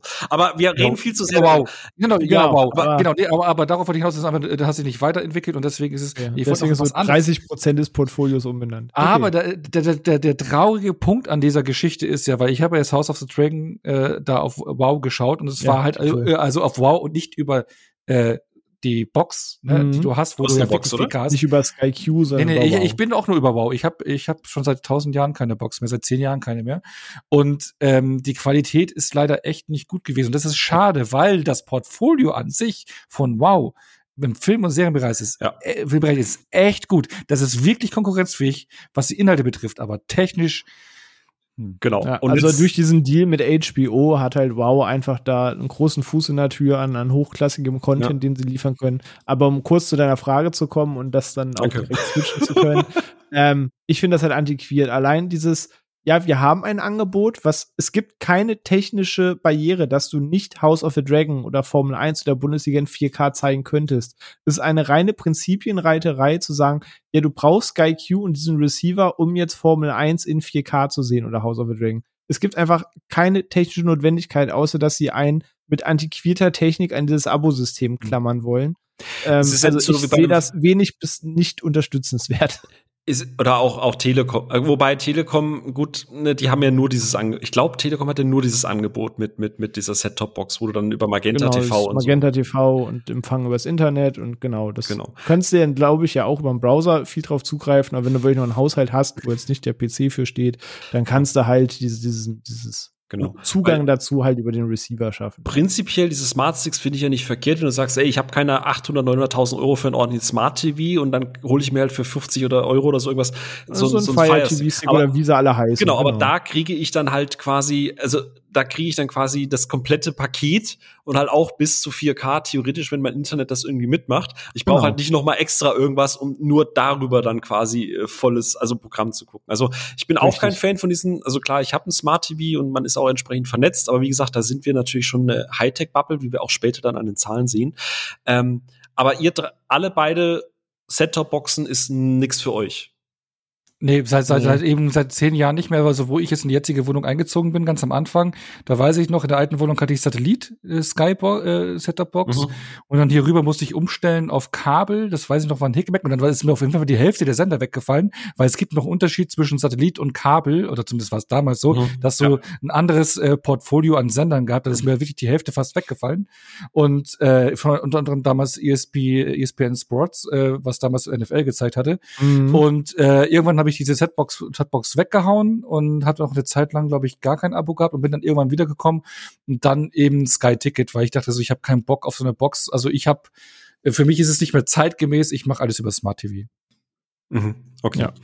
Ähm, genau, bin ich bei euch. Mein Vater hat nur eine Set-Top-Box, deswegen habe ich auch Sky Go. Das ist der einzige Grund, warum ich ab und zu äh, Sky, also Fußball gucke, ähm, weil ich möchte halt da echt keinen Cent mehr verschenken. Aber es ist total lustig. Äh, für mich ist immer so Set-Top-Box ist für mich immer so Generation Ü 55 plus. So, weißt du, kennst dich halt nicht aus, kaufst halt mit, ist cool, ist fancy und interessiert mich, der Rest interessiert mich nicht. Ich möchte natürlich da jetzt niemandem von Kopf stoßen, wer das irgendwie vielleicht trotzdem noch nutzt. Also, ne, überzeugt uns da gerne, ihr seid gerne eingeladen. Es ist ja ein Dialog hier. Also, wenn ihr sagt, ey, ihr versteht SkyQ komplett falsch, das hat ja noch viele andere Benefits, Discord, Social Media, ihr dürft sehr gerne uns da aufklären. Das ist, äh, heißt ja nicht, dass, das, ähm, dass es da nicht eine Existenzberechtigung dafür gibt. Ähm, okay, Haken dran. Wir haben es gerade eben schon gehabt äh, beim Thema ähm, ähm, Line, also das temporäre, in Anführungsstrichen, Besitzen von digitalem Content, also, also Line, ne? Ähm, ich habe das schon bei euch richtig verstanden. Ihr leiht bei Amazon oder bei iTunes. Es gibt ja noch nebenbei Google Store, Xbox, PlayStation. Also gefühlt hat ja jeder Hansel und seine Großmutter irgendwie einen eigenen Shop und Store, wo du Filme leihen kannst. Amazon iTunes ist bei euch die bevorzugte Plattform, oder? Oder habt ihr noch irgendwas, wo ihr es noch zusätzlich mit aus? Also Eigentlich sogar nur iTunes. Ich habe bei Amazon jetzt bei 99 Cent angeboten, zwei, dreimal gezielt was geliehen, was ich dann ja jetzt geguckt habe, aber ansonsten bei mir auch nur iTunes, ja. Mhm. Bei mir die beiden, ja. Genau. Ono, warum, warum kommen, also du hast ja selber eine Playstation und so, warum ist, warum kommen andere Plattformen für dich nicht in Frage? Also warum nee. gleichst du jetzt nicht mal, du, du hast jetzt die Playstation an, du spielst gerade eh ganz viel God of War und, und, und Horizon. Das war für mich, das, das war von mir, von mir, für mich von Anfang an dieses Gefühl, das ist nicht in der Main-Business, das kann nicht gut gehen. Mhm. Mhm. Spannend. René, wie ist es mal bei dir? Ähnlich, du hast schon genickt, ne? Also. Ja, eigentlich die ähnliche Aussage. Nur weil jeder es anbietet, heißt es nicht, dass jeder die, die Infrastruktur, das UI und so weiter dafür hat, dass das schön ist, äh, das zu handeln. Von daher war jetzt Play Store, Konsole, egal jetzt ob Xbox oder PlayStation, das war nie eine Alternative für mich. Aus Benutzersicht nicht, aus der, der Sicherheit dahinter nicht. Ähm, da setze ich dann schon auf die großen Player. Ja. Ja, große Player-Thema auch, äh, wie schnell kann ein Unternehmen weg sein. äh, aber bin ich ähnlich, ich bin ja auch ein großer Freund von äh, Thema Zentralisierung. Ich habe ja immer gerne so eine, eine, eine zentrale Anlaufstelle. Deswegen, wenn ich mir vorstelle, so irgendwie drei, vier Plattformen zu haben, aber warte mal, ich müsste jetzt ein, ein Live-Film müsste ich jetzt bei Amazon gucken, einen jetzt bei iTunes und einen müsste ich noch im Microsoft Store. Ey, ich würde ausrasten. Ich, ich würde meines Lebens nicht mehr froh werden. Ich könnte, glaube ich, nicht nee, mehr gut schlafen. ähm, Genau, wir haben es ja gerade eben schon äh, gesagt gehabt, äh, digital, physisch Leihen. Äh, ihr habt ja schon gesagt, warum, dass sich das Leihen bei euch verändert hat, dass ihr damals, als ihr physisch ausgeliehen habt, einfach anders daran gegangen seid als jetzt bei digital, wo ihr eher gezielter drauf zugeht. Mhm. Ähm, du hast es vorhin angesprochen gehabt, René. Es gab so eine Phase, da gab es von verschiedenen, da, da, da, hat, da hat der Markt so ein bisschen mit dem Thema digital experimentiert. Wir hatten es gerade eben schon angeschrieben gehabt. Ultraviolett ähm, und Flixster. Ganz genau. Es gab einmal die eine Lösung, die gefühlt so 60, 70 Prozent des Marktes gemacht haben. Ähm, das heißt, du hattest einen digitalen Code, der lag in deiner Blu-ray oder in deiner DVD. Meistens Blu-ray waren es, glaube ich. Ne? Ich kenne es aus Blu-rays primär, ja. Ähm, genau, die lagen damit bei. Und dann konntest du damals in den, in den damals dann aufblühenden iTunes Store gehen. Da gab es dann Code einlösen oder damals noch in den das war noch vor, vor Windows 10, ich glaube, das war so Windows 7. Da hat ja auch Microsoft angefangen, diesen Microsoft Store ein bisschen aufzubauen und zu etablieren. da konntest du da die Codes eingeben. Das war so die eine mhm. Lösung, die fand ich tatsächlich ganz cool. Da habe ich mich auch immer für iTunes entschieden gehabt und hatte da halt eben meine ersten digitalen Filme. Ähm, und dann gab's dann gab's noch das andere. Dann gab's noch das andere, Ultra Ultraviolet Ult hieß. Genau. Ähm, und ich hatte damals ähm, bei Movie Pilot, da hattest du, äh, war ich ja als freier Redakteur auch teilweise unterwegs und ich hatte damals einen einen Artikel drüber geschrieben, wie Ultraviolet der Untergang dieser ganzen digitalen Distribution ist, weil für die, die es nicht kennen, Ultraviolet war im Prinzip auch so ein System. Du hast einen Code bekommen und ich habe jetzt noch mal geguckt, das war unter anderem auch Warner war da mit dabei, weil die unbedingt ja immer was Eigenes machen wollen. Und es lief aber nicht über quasi diese, also Ultraviolet hieß dieses Distributionssystem, aber die die Einlösplattform hieß nicht Ultraviolet. Das war noch mal was Eigenes. Du hast es gerade gesagt, das war Flixster. Und Flixster war noch mal eine eigene DRM-Geschichte Du hast den Code auf Flixster eingegeben. Das Problem ist, Flixster war in Deutschland zum Launch gar nicht verfügbar. Du hattest einen Code, du hattest einen digitalen Film, aber du konntest, konntest diese Plattform in Deutschland überhaupt nicht nutzen, weil die Rechte gar nicht da waren. das heißt, du hattest halt vier, fünf Filme gekauft, hattest vier, fünf digitale Varianten und wenn du außerhalb den Staaten gewohnt hast, war es so, ja, fick dich. Hart. ähm, und du konntest die Filme auch nicht runterladen. Du konntest sie, glaube ich, nur in 480p am Anfang gucken. Also es war ein Pain in the Ass, um es mal äh, neudeutsch zu sagen. Trotzdem mal obligatorisch gefragt, hat jemand von euch dieses System genutzt? Nee, also genutzt wir übertrieben. Angeguckt, weil man eben die Codes für hatte und man wissen wollte, was ist es und auf was sammelt man das da. Ähm, deswegen habe ich mich zumindest schon mit beschäftigt damals. Ich glaube, 2011, 2012 ist der Bums hier gestartet. Ähm, aber nach kurzem Reinschauen, wie das da alles abläuft, habe ich auch genauso schnell beschlossen, dass ich es nicht aktiv nutzen möchte. Nein. Ja. Ich habe gerade mal geschaut, 2014. Am 14.10. habe ich geschrieben, äh, wie ich lernte, Digital Copies zu hassen. da gab es ja dann neben Ultraviolet gab es ja noch so Geschichten wie Voodoo, äh, die ja dann auch gedacht haben, äh, Google Store gab es dann auch. Ja, ja, ja. Es gab auf jeden Fall ein, ein, ein immer mehr Leute, ähnlich wie wir es jetzt haben, so wie es heute ist. Nextdome gab es auch noch ja, zu der oh, Zeit. Oh ja, ja. Äh, so wie ganz viele Streaming-Anbieter, es ist heute oder die Tage ist Paramount Plus gestartet. Ne? Also ganz viele wollten auf den Markt und bei Digital Copy wollten halt auch alle ihren, ihr Stück vom Kuchen haben. Ende vom Lied. Ultraviolet ist gescheitert und zwar mit 180 Sachen gegen die Wand fahrend. Ähm, weil, und die Leute, die damals auf dieses System gesetzt haben, bekamen, glaube ich, Gutscheine und die mussten dann ihre Einkäufe händisch in den Google Store rübertragen und mussten da dann quasi die Filme einlösen. Ähm, also so viel zum Thema, äh, es kann auch scheitern, sowas. Und das führt mich zu einem Punkt, den der geschätzte Kollege Sidney Schering äh, uns als Antwort getwittert hat. Der Sidney war selber hier schon mal zu Gast in unserer Oscar-Episode, hat schon ein paar Einsprecher gemacht. Ähm, und hat auch einen eigenen Podcast, äh, Film gedacht, mit der Antje zusammen. Also könnt ihr auch gerne mal reinhören, auch äh, sehr unterhaltsam, die beiden. Und er hat eine Tweetkette geschrieben und die führt uns dann fließend oder wir sind heute sehr fließend unterwegs, Ono, äh, ins nächste Thema über. Ich, ich lese mal kurz vor. Schwimmend, schwimmend. Schwimmend ins nächste Thema über. Er ist ganz klar Team Haptik. Einmal aus praktischen Gründen. Was ich gekauft habe, kann nicht plötzlich aus meinem Regal verschwinden, bloß weil irgendeine Lizenz abgelaufen ist oder ein Konzernchef glaubt, Steuern sparen zu können, indem er unpopuläre Titel von der Plattform löscht. Ne? Ultraviolet. Was? Ähm, nachträglich gekürzt. HBO Max, glaube ich, war damit gemeint. nachträglich gekürzt oder sonst wie verbockt werden kann da auch nix. Aber auch aus, in Anführungsstrichen, sentimentalen Gründen. Ich liebe Filme, also stelle ich sie auch mit Stolz aus. Sie sind schmückender Teil meiner Innendeko und üben somit auch eine gewisse Präsenz in diesem Raum aus. Digitale Käufe können das nicht, die sind aus den Augen, aus dem Sinn das mal aus dem Weg geschafft. Das heißt nicht, dass ich voll auf auf Streaming-Gegner bin. Ich sehe aber primär Streaming in Konkurrenz zum linearen TV äh, als zur klassischen Filmsammlung. Es ist Flatrate, Filme schauen, nur halt jetzt zeitlich flexibel. so. Und er spricht da einige Punkte an. Ich glaube, bei einigen habe ich durch den Browser René ein bisschen die Stirn in Falten werfen sehen, bei einigen Aussagen. ja, schon ein bisschen. Ja. Ein bisschen altbackene Sicht, sage ich vielleicht mal ganz salopp. Okay. Ähm, Onno, erstmal so aus dem Bauch raus, stimmst du ihm zu? Was, was er sagt? Äh, ein, ein Aspekt sehe ich halt eben nicht und ich glaube, das ist etwas, was missverstanden wird und ich glaube, äh, ja auch Gegenstand dieser Episode ist, weil ich würde Streaming nicht mit digitaler Filmsammlung gleichsetzen. Mhm. Genau. Auch. Aber jetzt noch mal explizit, stimmt, ja. explizit an dich gefragt, Ono. Er nennt jetzt zum Beispiel einige Punkte auch so mit ähm, äh, sentimentale Gründe. Liebt Filme, stellt sie mit Stolz aus. Ein Punkt, du hast ja vorhin sehr, sehr ausführlich erklärt, wie du zum äh, Sammeln kamst und so.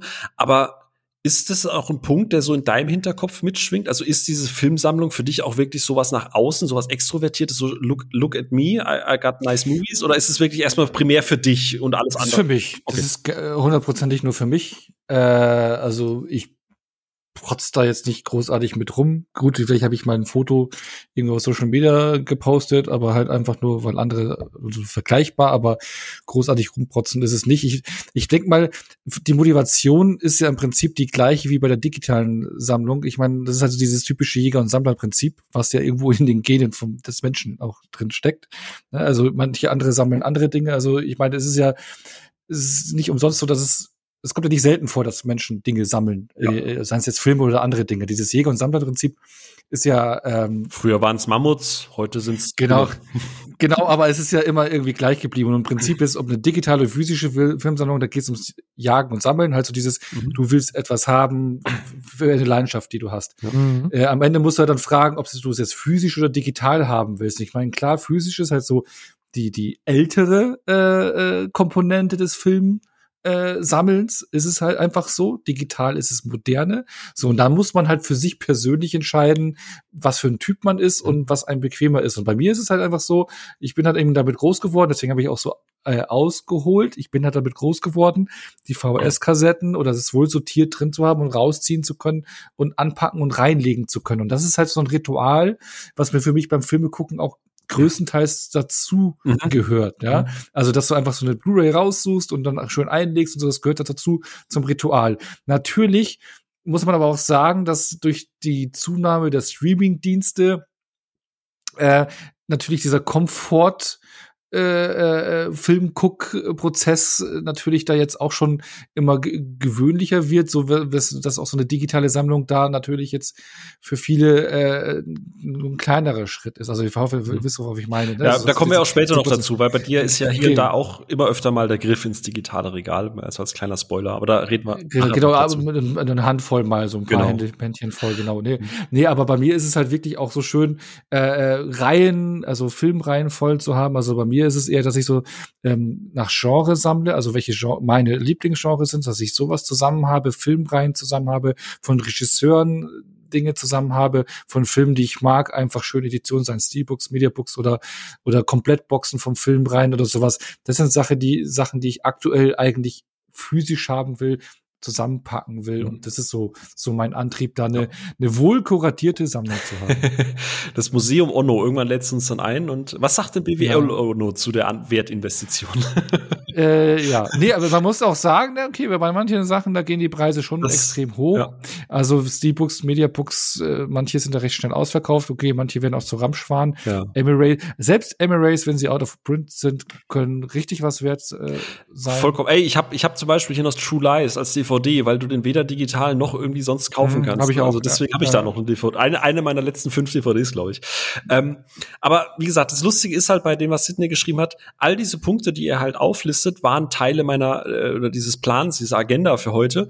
Und es war nicht abgesprochen, aber ich habe ihm auch drunter geschrieben, ey, absolut perfekte Tweets dazu, weil ich kann die Punkte jetzt halt nehmen und systematisch einfach mal in den Raum werfen. Das, äh, Wir hätten auch einfach als Einleitung quasi so nutzen können oder so, um einfach ins Thema zu ganz, werfen. Ganz das genau. Ist, thematisch trifft's äh, auf jeden Fall den Punkt. Er sagt nämlich etwas, das ja auch Alice gerade eben äh, gesagt hat, mit dem Thema ähm, Content, digitaler Content, mit dem Dinge passieren. Jetzt in dem Fall explizit, nehmen wir mal diesen Fall, ähm, dass Content verschwindet. Und ich weiß nicht, ob ihr das mitbekommen habt, aber 2018 gab es tatsächlich so ein, ich nenne es jetzt mal, ne, Skandal, der wirklich mediales äh, Presseecho hervorgerufen hat. Und zwar gab es einen Twitter-User, den gibt es auch immer noch, Anders González da Silva.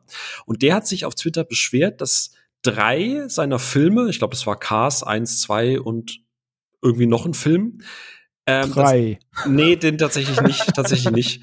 Ähm, der hat die bei Apple, bei iTunes gekauft und die sind plötzlich verschwunden. Die waren einfach kommentarlos aus seiner Mediathek raus. Und das hat dann dafür gesorgt, dass der Tweet, es war eine relativ lange Tweetkette und die hat halt, äh, wie, wie Social Media damals auch schon funktioniert hat, die hat Buzz bekommen. Und dann haben so, so Outlets wie The Outline oder auch der Business Insider haben dann Interviews geführt, haben dann nachgefragt und haben da ein bisschen recherchiert und haben das halt aufgegriffen. Und es kam tatsächlich raus, der Inhalt ist wirklich verschwunden und Apple hat halt etwas unsouverän reagiert und hat gesagt, ey, weißt du was, für die drei Filme kriegst du halt einen Gutschein, kannst dir nochmal neu kaufen oder so. Aber ihm ging es ja nicht um den Gutschein, sondern darum, ey, plötzlich sind meine Filme weg, die habe ich gekauft. Ne? Und dann kamen auch ganz viele Kommentare drunter, ja, deswegen kauft man nicht digital, weil genau aus dem Grund, dann nehmen dir die Leute wieder deine Filme weg. Ähm, es gab dann kurze Zeit später von CNET eine Recherche, die die mit Apple auch gesprochen hat. Und dann hat sich herausgestellt, der User ist umgezogen. Und zwar hat er vorher in Kanada gewohnt. Er hat die Filme im kanadischen iTunes Store gekauft. Und der ist dann nach Australien gezogen. Und es gibt halt dann nun mal Lizenzierungsprobleme, weil er hat natürlich den Store umgezogen. Und der Store hat halt diese drei Filme rausgeschmissen, äh, weil scheinbar in Australien Cars und also diese drei Filme irgendwie eine andere Lizenzierungsbedingung haben. Ähm, und da ist halt als erstes der Punkt, das mag jetzt erstmal schockierend klingen, aber das ist ja nichts, was es bei haptischen Medien nicht gibt. Thema Regio-Codes. Ne? Also Ono, gerade du müsstest es ja kennen, wenn du einen Film importierst, welchen Code hat der und kann der überhaupt bei dir abgespielt werden? Ja, ja, klar. Also diese Lizenzthematik ist ja nichts, was rein digital ist. Nur in dem Fall ist halt der Film verschwunden. Wenn du dir den falschen Film importierst, kannst du ihn halt nicht abspielen. Gut, da gibt's natürlich hier Tricks und Kniffe, du kannst das ja ein, zwei Mal umstellen und so, aber es ist ja auch keine dauerhafte Lösung. Ähm, Apple hat dann angeboten, du kriegst diese Filme einfach wieder, also du, er hat die Filme dann halt nochmal neu gekauft. Ähm, und Apple hat auch angegeben und daraufhin äh, auch die AGBs angepasst, heruntergeladen Inhalte. Hätte er vor dem Umzug diese Filme alle runtergeladen und hätte dann quasi den Store gewechselt, dann hätte er die behalten und die runtergeladenen Filme wieder es ist natürlich umständlich, aber lizenziert und dann wären sie nicht verschwunden gewesen. Ähm, aber das ist natürlich der Punkt. Jeder hat natürlich gesagt, der digitale Kauf ist halt kein physisches Medium im Regal. Äh, und das ist halt durchaus ein Problem, was ja auch Sydney anspricht. Jetzt mal an euch beide gefragt, vor allem auch an René, weil du ja digital, äh, du hast ja gesagt 600 Filme. A, würde mhm. es dir auffallen, wenn da ein Film verschwindet? Und B, ist dir das irgendwie schon mal passiert? Passiert. Äh, also die Frage, wenn ich jetzt sage, nee, es würde mir nie auffallen und dann sage, nee, ist mir nur nicht passiert, beißt sich die Antwort. Ähm, ich habe zumindest die Zahl im Blick und sie ist nie kleiner geworden, äh, sondern mal gleich geblieben oder größer. Ähm, von daher behaupte ich anhand der Zahlen, nein, es ist noch nicht passiert. Wird es mir sofort auffallen? Weiß ich nicht. Wenn jetzt Film Nummer 496 von heute auf morgen weg ist und ich mal nicht auf die Zahl achte, äh, den Film besteht eine große Wahrscheinlichkeit, dass ich den vielleicht in den nächsten 30 Jahren nie wieder gucke. ja. ähm, die Chance ist sehr hoch. Mhm. Es ist nicht so, dass ich alle 600 Filme mal regelmäßig mal anmache, um sie gesehen zu haben. Ähm, dafür scheint dann zu viel Neues, dafür gucke ich zu viel anderes. Also nein, aber passiert ist es mir so noch nicht. Mhm. Wenn es dann bei einem von 1000 passiert, ey, dann ist halt scheiße gelaufen. Mhm. Ähm, bei mir ist es, also bei mir ist der Film nicht verschwunden, aber es gibt ja eine Serie, die ich wirklich liebe, die ich auch immer wieder zu Tode erwähne, die keiner von euch geguckt hat, warum auch immer. Into the Badlands. Ich habe sie gekauft. Du hast sie gekauft. Okay. Ich habe sie nur noch nicht geguckt, aber ich habe sie, ich besitze sie. So. Und da ist, äh, da kannst du nämlich mal gucken. Der Punkt ist, Into the Badlands, die ist nicht mehr bei iTunes erhältlich in Deutschland. Korrekt. Deswegen AMC. war sie nochmal sehr, sehr günstig, kurz bevor sie den Store verlassen. Und ich Idiot habe nur die Staffel 1 gekauft. ähm, Die Rechte sind nämlich von AMC exklusiv zu Amazon rübergegangen. Und natürlich bietet es nur Amazon zum Kauf an. Aber ich habe die erste Staffel immer noch, ich habe es auch heute probiert, ich kann die erste Staffel, es gibt keinen iTunes-Eintrag mehr. Ich kann auch nicht mehr im Store darauf zugreifen. Aber die Filme sind da, ich, die sind in der Cloud, die sind in meiner Cloud-Mediathek und ich konnte sie auch runterladen, ich konnte es auch ganz normal in HD abspielen, wie es halt hinterlegt war. Also die Rechte haben sich geändert, aber ich habe diesen Film noch. Ich habe ihn noch digital.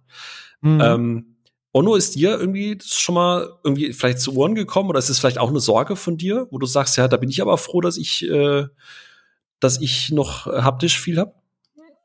Das, das, das war nie mehr der Antrieb oder der Gedanke dahinter. Ne? Also äh, ich glaube, ich habe es vor kurzem, ich glaube dieses Jahr war doch äh, das Thema bei Sony, beim Sony Store, weil du es auch vorhin angesprochen hattest, mhm. wo ich nie darauf kam, auf der PlayStation Filme zu kaufen, weil da haben sich die Rechte ja auch geändert und da sind Filme aus den Mediatheken, Bibliotheken raus äh, beim Sony Store dieses Jahr.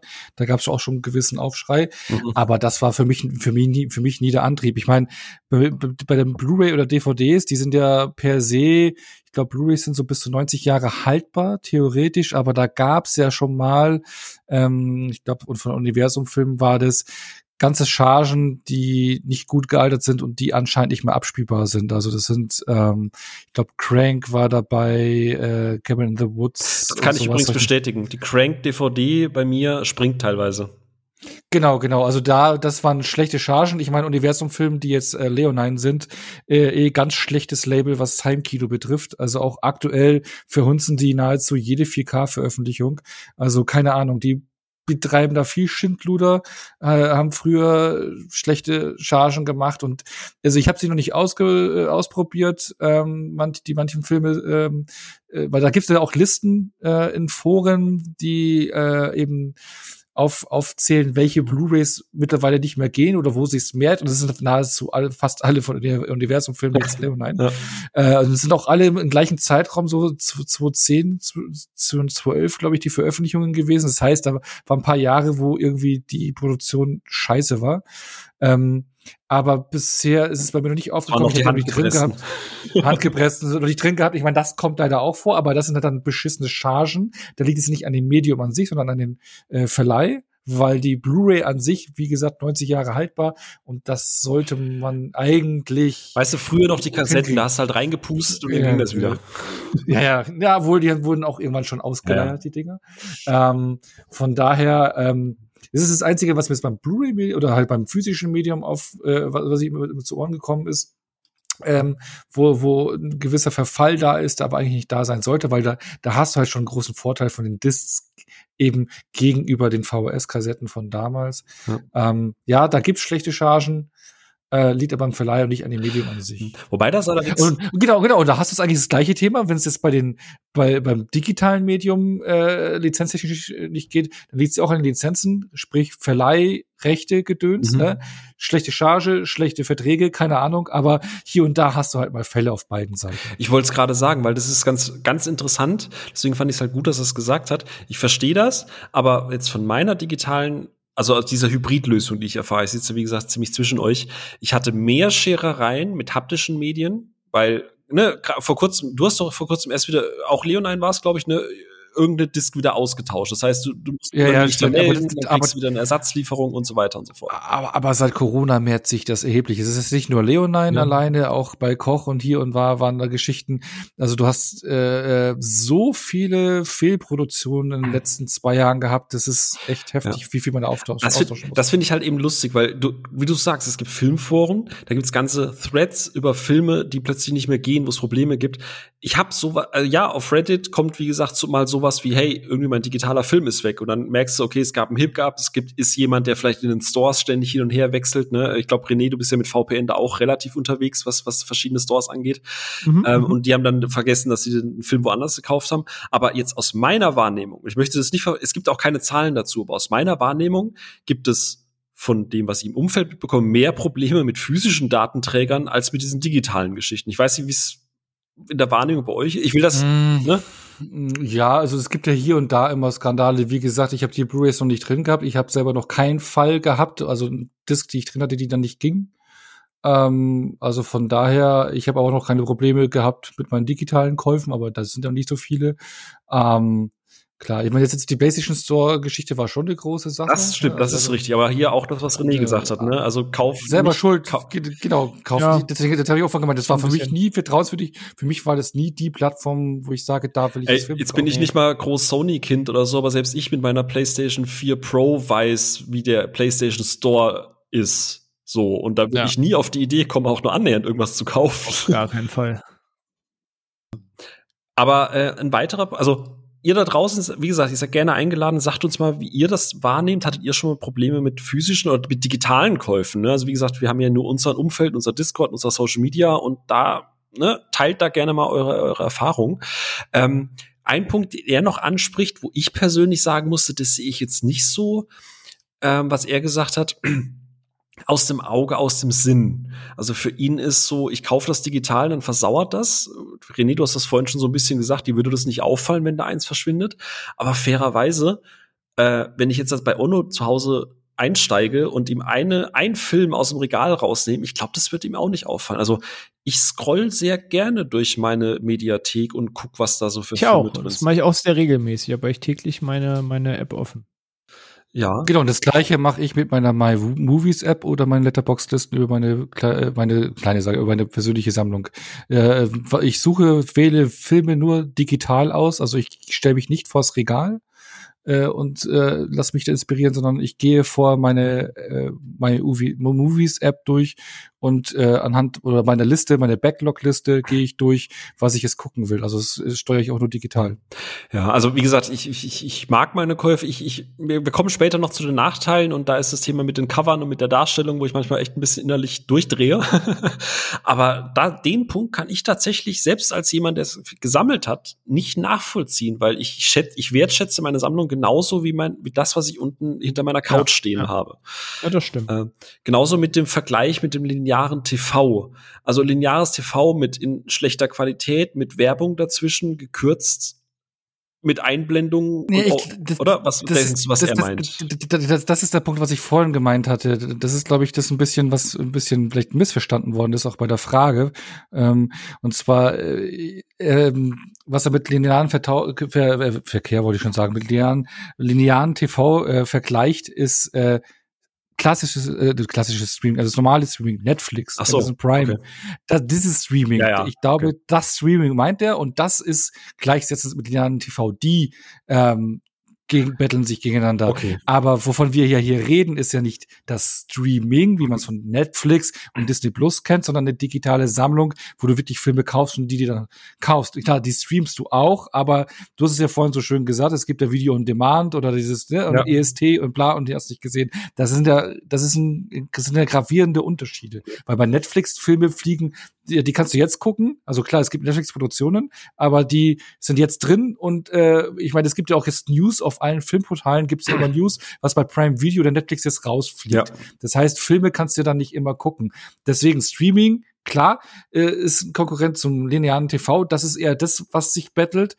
Ähm, aber die, okay. du hast die, außer Netflix-Produktion oder Prime-Video-Produktion hast du die Filme ja nicht für immer in dieser Plattform. Okay, dann, dann ist das so wie in, einem Deut wie, wie, in, genau. Deu wie in einer Deutschaufgabe so Thema ein bisschen. Genau. Also wir vermuten jetzt mal, dass er halt das Linear-Streaming macht. Genau das, weil, weil das, dieser Vergleich spricht genau dafür. Okay. Und da denke ich mal, dass er halt eben mutmaße ich jetzt aus dieser Antwort heraus vielleicht wenig Erfahrung mit digitalen Käufen hat, was ja ein Unterschied ist.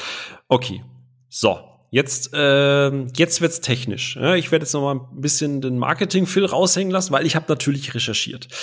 Ähm, wir haben es ja gerade eben, ich weiß gar nicht, wer es war. Ich glaube, Onno hat das gesagt gehabt, was das Thema hier, nee, René, du hast das erwähnt, die Top 100 Filmkäufe bei Amazon, wo ein Großteil irgendwie noch DVDs mit dabei hm, sind. Ne? Genau.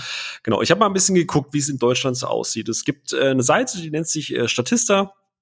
Da gibt's überraschenderweise Statistiken. ähm, und jetzt ist es natürlich blöd, euch obligatorisch zu fragen, ähm, aber ich habe mal geschaut, wie viele Haushalte haben eigentlich in Deutschland ein UHD-fähiges TV-Endgerät? Also können theoretisch 4K gucken. Jetzt wäre natürlich die Stelle, wo ich sage, was schätzt ihr? Aber ich vermute mal, ihr habt die Zahl schon gesehen gehabt. Ja. Äh, also ihr da draußen, überlegt mal, denkt euch mal eine Zahl aus.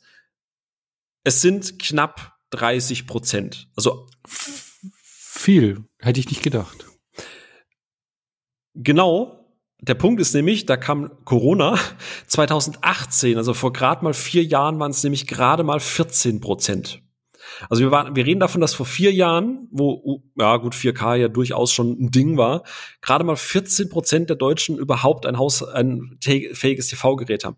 Was jetzt nicht einschließt, dass alle auch einen UHD-Player haben. Ne? Nur weil du mal irgendwie beim Saturn oder sonst irgendwo ein OLED-TV kaufst, heißt ja nicht, dass du halt auch ein entsprechendes Abspielgerät hast. Ne? Ähm, das, da habe ich allerdings keine Informationen dazu gefunden. Also ich gehe jetzt mal realistisch vielleicht von so 25, 20 Prozent aus, ja, die theoretisch wirklich über ein UHD Nein, das glaube ich nicht viel weniger. Denkst du nicht? Ja, ja, du, okay. du, das Dingens ist, das Dingens ist, meine Vermutung ist halt so, wie, jetzt, äh, wie du sagst hier, äh, äh, auch Corona hat spielt rein und vorher 16 Prozent Lauf 4K-fähige äh, TV-Fernseher. Ich krieg's, äh, ich krieg's auch genau das in meinen Umkreis mit. Wenn, wenn jetzt hier jemand sagt, so, ich will mir einen neuen Fernseher kaufen, dann guckst, kaufst du immer das neueste Gerät. Klar. Und die neuesten Geräte sind halt 4K-Geräte. Ja, so, das ist auch viel, genau, das ist auch bei der äh, Umstellung von, von äh, auf HD, Full HD, HD Radio und sowas, ne? Da hat nicht jeder gleich einen Blu-ray-Player gekauft, ja. sondern noch so einen verfickten DVD-Player mitgeschleppt. So, die, die, Leute kaufen sich die 4K-Fernseher, weil es aktuell die, einfach die aktuellen Fernseher sind. Bam. Wenn du jetzt einen neuen Fernseher kaufst, sind alles 4K-Fernseher. Aber die Leute nutzen das nicht. Genau. Ich wette mit dir, der, also ich rede noch nicht mal von 4K UHD-Player, sondern auch, äh, die nutzen auch keine 4K-Inhalte. Die haben vielleicht noch nicht mal ein 4K-Abo bei Netflix, aber einen verfickten 4K-Fernseher. Es ist einfach nur, ich glaube, 4K hat sich in der Masse noch nicht durchgesetzt. Dann, dann sind wir Meine, doch auf der gleichen Seite, weil wie gesagt, ich gehe davon ja. aus, du hast 30 Prozent haben ein UHD-fähiges TV-Gerät, aber ich vermute, die reelle Zahl, die wirklich von vor, also die, deren komplette Verwertungskette auf 4K ja. ausgelegt ist, der ist geringer. Die Zahl ist geringer. Genau. Ja. Dann ja, ja, deswegen, du hast jetzt noch bei Veröffentlichung von 4K UHDs hinten drin auf der äh, hinten auf der Rückseite steht. Also wenn du hinten drin UHD Fernseher hast, dann hast du ziemlich viel Platz, muss ich sagen. Ach so, nein, nein, nein, ich meinte bei den 4K UHD Filmen, wenn du eine Disc kaufst, ne, mhm. hast du hinten noch drin stehen, was du dafür brauchst, um das abzuspielen. Wie seit, ich weiß ja, ja. ich habe jetzt keine Zahl, Ach, seitdem, seitdem, es die, seitdem es die Disc gibt, oder jetzt wird noch hinten erklärt, du brauchst einen 4K-Fernseher, du brauchst einen 4K ähm, ähm, Player, äh, UHD-Player und du brauchst dieses verfickte HDMI-Kabel, das, äh, das äh, 4K. Das hast du viermal verfickt gesagt, jetzt muss ich die Episode als Erwachsen flecken. Super. Äh, ja, genau. Äh, nee, aber äh, nee, aber genau, äh, das wird jetzt immer noch erklärt. Und du hast jetzt Nur immer noch, wenn du über, und du hast, ja, nee, Sony hat's äh, dieses Jahr gekürzt. Äh, Sony hat, waren die ersten, die, äh, deswegen sind die ein bisschen äh, billiger gewesen. Ich glaube so die ersten Veröffentlichungen, ersten Jahreshefte waren so Halloween Kills und sowas, die waren mal äh, nur nur Disc, also nur 4K Disc, aber du hast immer trotz aber von den anderen Verleihen immer noch beides drin. Wenn man den Umswitch damals anschaut von DVD auf Blu-ray, da hast du es auch mhm. gehabt, Blu-ray und DVD drin, habe ich noch so Captain America und Thor war das bei mir noch drin, ja. aber das war ein ganz kurzes Zeitfenster, wo das so ja. war, weil die Umstellung viel schneller vonstatten ging. Jetzt eben nicht. Du merkst, ah, ich habe es ja vorhin schon gesagt, 4K UHD Disc, das ist ein reines Nischenprodukt. Darüber wird es nie hinausgehen. So, und ich glaube auch, dass ich, ich rede mit Leuten, die sagen, sie haben sich einen neuen Fernseher gekauft, wenn die mich auch fragen, hey, ich habe guter Freund hat mich mal angerufen, hey, ich kaufe jetzt einen neuen Fernseher, ich habe 4K, äh, was kann ich jetzt eigentlich damit machen? Ich so, ja, du kannst jetzt Netflix upgraden für 4K-Inhalte. Ja, aber wenn ich 4K-Filme gucken will, ja, habe ich kannst du einen UHD-Player kaufen, Disc kaufen oder halt eben äh, die die äh, Streaming-Dienste irgendwie, weil da brauche ich gar nicht mit iTunes anfangen, ja. Filme kaufen. Aber Netflix 4K-Abo, das haben ja auch viele schon mal nicht. Die haben ja dieses Abo drunter. Also das heißt, ich glaube, dass der Anteil von Leuten, die das 4K nutzen, verschwindend gering ist. Ja, das passt aber auch zu den nächsten Zahlen, denn also wie gesagt, wenig überraschend, während der Corona-Zeit gab es halt einen massiven Ansturm auf neue TV-Geräte. Die Leute waren zu Hause, die hatten nichts zu tun, die wollten endlich mal ein gutes Bild haben. Ähm, aber allgemein ist es so, dass der Verkauf von TV-Geräten äh, in den letzten Jahren, es gab 2020 auch wieder Corona-bedingt ein, ein, ein, ein, ein High, also es wurden 7,2 Millionen Geräte verkauft. Aber letztes Jahr waren das nur in Anführungsstrichen 5,78 Millionen Geräte in ganz Deutschland, die verkauft wurden. Und damit ist es der niedrigste Wert seit 2005. Also die letzte Fernsehkaufwelle, also wo es knapp an die 10 Millionen pro äh, im Jahr an verkaufte Geräte ging, war 2010, 2011. Das, ich weiß es gar nicht. Könnte das so diese Blu-ray-Phase gewesen sein? Ähm, da haben die Leute aufgerüstet ja. Und, ja. und, jetzt, also ja. ne, nicht mal in Corona ist diese Zahl annähernd. Also war sieben zu zehn Millionen ist halt immer noch ein Unterschied. Und jetzt sind wir letztes Jahr bei 5,7 Millionen. Ähm, also es wird nicht viel an TV-Geräten gekauft. Also der, dieser, wie du es gerade sagst, Gut, dieser Austausch. Ich behaupte, dieses Jahr, wenn es Endzahlen für 2022 gibt, sind die Zahlen sogar noch niedriger, weil wir neben einer Pandemie jetzt auch noch in einer Wirtschaftskrise leben. Vielleicht TV-Gerät auch nicht ganz oben in der, in der Anschaffung genau das, ja. steht. Und äh, ich meine, äh, Phil hat es vorhin auch gesagt mit dem Beispiel bei der Sophia, okay, da liegt es jetzt darin, ist äh, Studentin oder sowas, ne? Also da ist halt das Geld nicht da oder auch die Räumlichkeit einfach nicht da, wenn man ne äh, WG wohnt oder etc. Aber ich krieg's auch so in meinem Bekanntenkreis, in der Arbeit, Arbeitskollegen und sowas sehr häufig mit, dass Leute auch nicht mehr so, der Fernseher steht nicht mehr so im, im Haushalt, wie es mal war. Ja, also da gibt's sehr viele, die halt sich davon abgewendet haben. Auf dem Laptop ja. abends oder auf dem iPad. Ja, oder auch, ja, genau das, äh, ja, das langt irgendwie. Also das René, Fernsehen ist nicht mehr dominante äh, René hat Multimedia-Gerät im Wohnzimmer. René hat vorhin den Spaß gemacht, aber so eine Schlacht um Helms Klamm irgendwie beim Warten auf den Zug ist, ist auf der Apple Watch nicht unrealistisch. Ich kenne genug, die auch noch einen 4K-PC-Monitor haben und gar keinen Fernseher mhm. mehr besitzen, weil das auch Leute sind, die mal einen Film gucken und die pfeifen drauf, ob sie den am Fernseher, im Kino oder einfach schnell am Rechner sehen. Ja. Kenne ich auch Leute in meinem Umfeld. Ja. Aber ähm, das sollte eigentlich nur als Einleitung dienen. Wie gesagt, äh, UHD-Käufe sind hochgegangen, aber Fernsehverkauf generell eher weniger. Und jetzt, René, das ist jetzt ja so dein Fach. Und da lehne ich mich jetzt gleich zurück und lass dich in ein, in ein Rabbit Hole hinunterlaufen, so tief wie du möchtest. Äh, ne? Immer mit Blick auf das WoW Add-on Release hatte. Äh, ich, ich, ich, ich stier schon immer auf die Uhr gerade. ich ich, ich werde es als einen gesunden Rahmen halten. Ja. Über das Thema, was du jetzt anmoderierst gerade oder was wir jetzt in den nächsten fünf Minuten besprechen, könnte man eine eigene Episode machen. Aber man muss auch so ehrlich sein, dass 5% der Nutzer vielleicht so tief drin sind, dass gleich viele dieser Zahlen Sinn machen. Ja. Und wir halten das gleich immer noch sehr consumer-friendly. Genau. Also Sidney hat jetzt ein paar Punkte gesagt, ein paar, wo wir zustimmen, ein paar, wo wir vielleicht es anders sehen oder es auch anders handhaben, was den Wert von sowas angeht. Aber es gibt unter Puristen und die Diskussion, wie gesagt, haben wir auf Social Media selber miterlebt. Die Diskussion haben wir auf dem Discord schon miterlebt. Es gibt immer diese eine ultimative Todeskarte, so der, der die Diskussion der, der Qualität. Die, genau, die Qualitätskarte, die ausgespielt wird, weil ja, aber eine UHD, die hat viel krassere Bitrate und da ist viel mehr Pixel und jada jada. Weil, die bringen noch dein Kind in den Kindergarten, während das andere nur den Film abspielen kann. ähm, weil, wie gesagt, grob gesagt, digital kommt niemals an UHD-Discs heran. Jetzt ist es so, du hast dich mit dem Thema zwangsweise, wir haben es ja vorhin schon gesagt, du hast dich komplett umgestellt auf digital, du bist da sehr tief drin in dem Thema. Du hast auch teilweise, wenn ich es richtig verstanden habe, Access zu irgendwelchen Developer-Kits, wo du dann auch wirklich Datenraten, Zahlen siehst, wie die übertragen werden, hast dich da richtig mal in, in diese wahrscheinlich Reddit, Sub, Sub, Sub-Reddit-Bubble reingehängt. Ja, ähm, ja.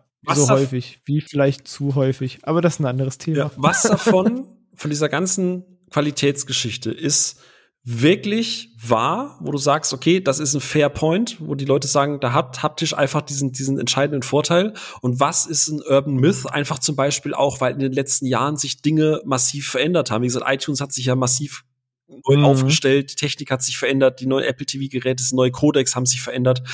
Ähm, genau. Wie ist es denn ja. ganz klassisch? Jetzt kommt jemand zu dir und sagt, ey, ich habe mir jetzt die 4K UHD gekauft und du mit deinem Streaming auf deinem Smart TV, das, das kann gar nicht so geil sein. Da, da, die Pixeldichte ist da ganz anders.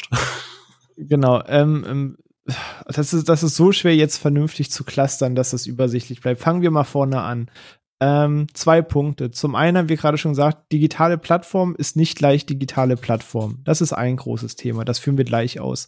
Das andere große Thema, was herrscht, 4K ist auch ungleich gleich 4K. Ähm, wenn jetzt jemand sagt, ich habe einen 4K-Fernseher gekauft, kann das fies gesagt von bis immer noch ein relativer Schundfernseher sein. Mit einem Bildpanel, das einfach nicht geil ist, wo kein IPS-Panel drin verbaut ist, was maximal nur 50 bis 60 Hertz hat. Dann ist das wunderschön, dass der theoretisch diese 4K-Auflösung von 3820 Pixeln kann. Das heißt noch lange nicht, dass seine Filme wirklich geil auf dem Fernseher aussehen. Ich habe mir ein neues schnelles Auto gekauft. genau, dann gibt's das Thema YQHD, dann haben wir OLED, dann haben wir QLED und auch OLED und QLED sind gerade dabei, zu nächstem Jahr einen Nachfolger zu bekommen. Ähm, also wir haben da noch ganz viele Bildtechnologien, die allesamt viel, viel wichtiger sind als die reine Auflösung. Ich behaupte auch immer noch, das Thema HDR und Dolby Vision macht mehr als 4K die reine Auflösung macht. Also ähm, man hat da halt so einen großen von bis Bereich. Um das jetzt einmal ein bisschen aufzudröseln, was das so halbwegs bedeutet, ohne dass wir jetzt einen Marketingkurs für äh, das High-End-Setup zu Hause machen. Ähm, die wichtigen Punkte sind halt folgende. Ich schaffe mir einen neuen Fernseher an. Ich will in dieses Filmthema investieren. Ich bin nicht der Typ, der mal einen Film schaut, sondern ich habe Bock auf ein Setting zu Hause was ist wichtig und was sind eigentlich die Stellschrauben, über die dann nämlich diskutiert wird, was Phil eben angerissen hat. Weil aus diesen Themen ergeben sich diese Stellschrauben ja erst. Klar, du willst einen 4K-Fernseher. Dann geht's los, du willst ein IPS-Panel. Das ist schon seit 100 Jahren beim Rechner so, wenn du dir einen neuen Monitor kaufst, sind die besseren Bildpanel. Es ist klarer, es ist heller, es ist langlebiger, es ist weniger matt, es ist einfach das bessere Bild. Dann ist die Frage, möchtest du QLED haben, also QLED, wo die Farben ein bisschen kräftiger und strahlender sind? Oder möchtest du OLED-Geräte mit wirklich tiefem Kontrast, wo schwarz wirklich schwarz ist und nicht irgendwie dunkelgrau, weil es doch noch hinten beschienen und beleuchtet wird, sondern du wirklich klare Weiß, klare Schwarztöne und satte Farben hast, das Bild dafür bei ein bisschen dunkler ist als beim QLED. Also zum Beispiel, wenn ihr beim Mediamarkt und so seid, wird sehr oft einfach auf QLED-Geräten auf die höchste Einstellung gestellt, damit das diesen Shiny-Effekt auf euch hat niemand zu Hause würde in diesen Einstellungen einen Film gucken und würde sehr viele Filme, die eh schon stark belichtet sind, vollkommen überbelichten. Das ist reines Marketingblenden, damit euch diese Farben wirklich entgegenleuchten. Das hat wenig mit realem Setup zu Hause zu tun, wie man selbst seinen Fernseher konfigurieren würde, um Filme zu schauen. So, dann habt ihr darauf geachtet. Dann habt ihr euch entschieden, ob ihr QLED oder OLED haben wollt, habt eure Größe rausgefunden, habt euren 4K-Fernseher, und wollt jetzt 4K-Sachen gucken. Und da startet jetzt die nächste Diskussion.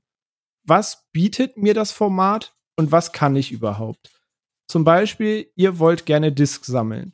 So, ihr habt jetzt einen Fernseher, der eventuell nur Dolby Vision als HDR-Support hat. Also HDR-Support steht eben für besseres Farb- und Kontrastverhältnis. Und da unterscheidet man eben in Dolby Vision, namensgebend dem Format von Dolby, unter anderem von Dolby Surround oder Dolby Atmos bekannt, ähm, oder eben HDR, da spricht man von HDR 10 Plus. Das ist der aktuelle Standard, in den Sony und auch Samsung sehr, sehr viel rein investieren. Aktuell ist es so, dass digitale Inhalte sich sehr viel auf Dolby Vision stützen. UHD-Disk bis auf Ausnahmen fast ausschließlich auf HDR 10 Plus setzen, weil eben auch hinter den Distributionsplattformen sehr viel Sony und diese Firmen hinterstecken, die natürlich in ihre eigene Technologie investieren. Ähm, so kann es sein, dass ihr vielleicht einen Fernseher habt, der gar kein HDR 10 Plus unterstützt, aber ihr guckt die UHDs auf dem UHD-Player. Habt ihr schon mal nicht 100% eures möglichen Bildes, weil Fernseher und euer Wiedergabemedium über die Disk gar nicht miteinander richtig mitarbeiten. Genauso kann es passieren, dass ihr einen Fernseher habt, der nur HDR 10 Plus kann und ihr kauft bei iTunes ein und merkt, das hat alles Dolby Vision und ihr habt diese Kontrasteinstellungen nicht. Ihr habt nur 4K-Bild. Euch fehlt etwas. Ähm, das ist der wichtigste Punkt, auf den man überhaupt achten sollte, wenn man sich auf dieses, auf dieses Thema begibt. Welchen HDR-Standard erfüllt mein Fernseher und was hat das Medium, das ich holen möchte? Also zum Beispiel mein erster 4K-Fernseher hatte gar keine HDR-Settings. Das war ein reines 4K-Bildpanel, ein so lala tolles. Und als ich gesehen habe, dass jetzt das Thema Dolby Vision, HDR im Kommen ist, habe ich für mich beschlossen, ich möchte einen neuen Fernseher. Ich wollte eh auf ein OLED-Fernsehen. Jetzt habe ich einen mit 120 Hertz, mit OLED und mit Dolby Vision als auch HDR10 Plus ähm, Support. Das heißt, er kann im Zweifel auch einfach beides abspielen. Ähm, etabliert sich immer mehr, aber es gibt nach wie vor keinen einen Standard, weil sich da eben zwei Firmen seit Jahren betteln und aktuell sieht so aus, als würden sich tatsächlich beide Standards halten und keiner den anderen verdrängen. Ähm, so, das ist ein wichtiger Teil der Rechnung. Ohne das Wissen macht diese ganze Diskussion dahinter keinen Sinn. War das jetzt die Bachelorarbeit oder bist du jetzt erst auf dem Weg zum Master? Das, das ist leider erst die Einleitung, damit diese Zahlen dahinter irgendeinen Sinn ergeben. Aber ich halte mich ab jetzt bedeutend kürzer, weil dieses Vorgeplänkel ist auch der längste Weg dahin. Jetzt habt ihr euch mit all dem beschäftigt und habt das Setup, was ihr braucht. Jetzt geht die Diskussion los, dass eben Leute sagen, nee, die UH-Disk, die kann ja viel mehr. So, Streaming kann das nicht erreichen. Jetzt dröseln wir noch mal ganz kurz Digitalplattform auf. Wir reden, wie Onno vorhin schon sagte, jetzt nicht von Streaming als ich gucke Netflix, Prime Video, Disney Plus, die neueste Serie, die gerade erscheint. Wir reden von ich kaufe digital einen Film bei iTunes oder bei Amazon versus ich kaufe einen Film als UHD-Disc. Und diese beiden Versionen stelle ich untereinander. Weil ja, Streaming-Anbieter, auch wenn sie 4K bieten, sind nochmal qualitativ unter dem von Amazon und iTunes, wenn ihr einen Film kauft. Führen wir gleich in minimals kurzer Version aus. Ähm, jetzt wird immer rumgeworfen, eine 4K UHD hat eine Bitrate, das ist die Übertragung des Bildes in Sekunden, von 70 bis 90 Mbps. Streaming kann ja nur 15 bis 30, inzwischen mehr 15 bis 40, 50 Mbps. Damit hat UHD ja den doppelten Wert, damit ist UHD ja besser. Das ist der Konsens, auf den in neun von zehn Social Media und Reddit-Diskussionen, die ich so lese, jemand den Finger drauf und sagt, deswegen ist das schlechter. Ist aber halt Unfug. Ähm, ich, wir brauchen nicht darüber unterhalten, dass 2017, 2018, als die digitalen Märkte bekommen waren, wirklich ähm, UHD das bessere Bild hatte. Aber Stand jetzt 2022 sind das eben Dinge, die digitalen Märkte schlafen nicht. Die entwickeln sich weiter. Die gucken, wie weit sie die Bitraten optimieren können. Deutsche Bürokratie hassen diesen Trick. genau. Ob, Prozess optimieren ist, ist da nicht gern gehört. Aber die schlafen ja natürlich nicht. Gerade der digitale Markt hat die Möglichkeit, seine Filme zu patchen. Zu sagen, ah, die hatten nur Dolby 5.1. Ja, hier, dann haben sie jetzt Dolby Atmos. Die hatten nur HD. Ja, dann haben sie jetzt 4K. Ähm, neben diesen offensichtlichen Upgrade-Features gucken die auch genauso, wie läuft es mit dem Thema Bitrate? Wie weit können wir das optimieren? Es gibt, wenn ihr Bilder bearbeitet oder Videos bearbeitet, seid ihr schon mal über das Thema Codec und Kompression gestolpert. Wie wird der Film laufend bearbeitet? Ähm, auch da ändert sich sehr viel, dass du viel weniger Bitrate brauchst, um das gleiche Ergebnis darzustellen. Und deswegen macht diese, diese Zahlenschiebung keinen Sinn, wenn man nur auf die Bitrate guckt, weil Streaming braucht gar nicht so viel Bitrate wie eine UHD benötigt, um sein Bild darzustellen, weil ganz andere Prozesse dort im Hintergrund noch arbeiten. Darüber wird aber selten bis nie gesprochen. Ähm, und deswegen ist es aktuell so, dass du teilweise Filme hast, die sogar in digital besser aussehen, weil zum Beispiel ein HDR-Standard unterstützt ist, den es so auf äh, Disk noch gar nicht gibt. Beispiel, Hat er nicht gesagt. Beispiel Interstellar kann man auch nachlesen, hat in der Dolby Vision Digitalfassung das eigentlich bestmöglich zu sehende Bild. Problem ist, es gibt diesen Film mit Dolby Vision halt nicht im Handel haptisch auf UHD. Jetzt gibt es natürlich im Umkehrschluss aber auch Beispiele, wo man sagt, die Disk ist da im Vorteil.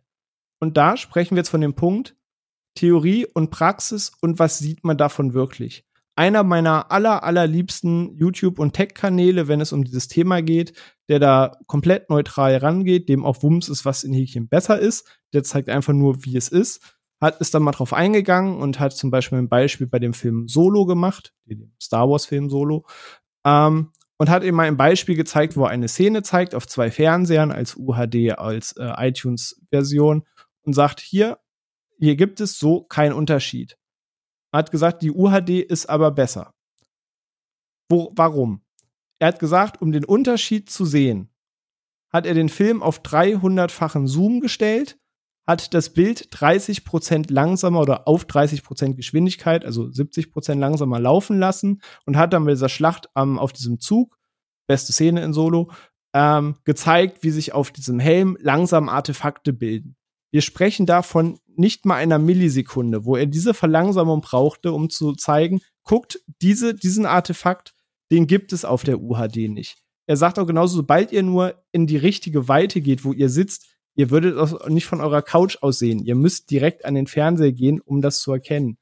Ähm, wir sprechen inzwischen von einem Level, auf dem jemand nicht sehen würde, ob es ein gestreamter Film bei iTunes ist gekauft oder ob es wirklich ein Film ist, der im UHD-Laufwerk liegt. Moment. Es, du, du, guckst keine Filme auf 300-fachem Zoom in 70 Prozent verlangsamt? Nee, le nicht? leider nicht. Leider, leider nicht. Es, es, wird vielleicht ein Trend, wird, wird vielleicht noch so ein Ding, falls, falls TikTok das pusht, dann könnte das noch so ein Ding werden in den nächsten drei Jahren. ähm, aber aktuell. Wie heißt der Kanal, wenn ich mal kurz einwerfen darf? Du hast so gesagt, das ist ein Lieblings weil falls da jemand mal nachgucken möchte oder falls das generell so interessant ist. Ach, kennt ihr das, wenn man einfach nur noch in der Abo-Box auf sein Ding HDTV-Test heißt? HDTV, der. okay, danke. Ist ein sehr cooler Typ, der wirklich richtig technisch Know-how hat. Der erzählt auch noch Dinge von Sachen, von denen ich absolut keine Ahnung habe und nur ähm, baff davor sitze und gerne zuhöre. Aber der führt da eben sehr, sehr oft auch mit jährlichen Updates genau so eine Test durch und erzählt auch so ein bisschen, wo kommt die Diskussion her, wieso, weshalb und geht wirklich für den, der es wissen will, auf die kleinsten Zahlen dahinter ein. Der sagt euch auch noch genau, wie die Codex genau heißen, warum die anders arbeiten. Also der ist richtig im Thema, der Typ. Und der sagt halt auch, wir sind jetzt 2022 auf einem Level, wo man das nicht sehen wird. Es gibt immer einen Film, der im Streaming kacke aussieht, weil das Master dahinter kacke ist. Der sieht dann aber auch auf der UHD kacke aus. Beispiel, ich hatte es letzte oder vorletzte Woche erwähnt, Mad Max ist echt nicht geil überarbeitet mit 4K und Dolby Vision. Sieht auf der UHD aber genauso morgs aus wie in der iTunes-Version. Bei beiden ist die Blu-ray-Version am Ende die bessere, weil der Film einfach blöd geupscaled wurde. Ähm, aber wir sind auf einem Level, wo keiner mehr diesen Unterschied so sehen wird, wenn das Ganze läuft. Ende.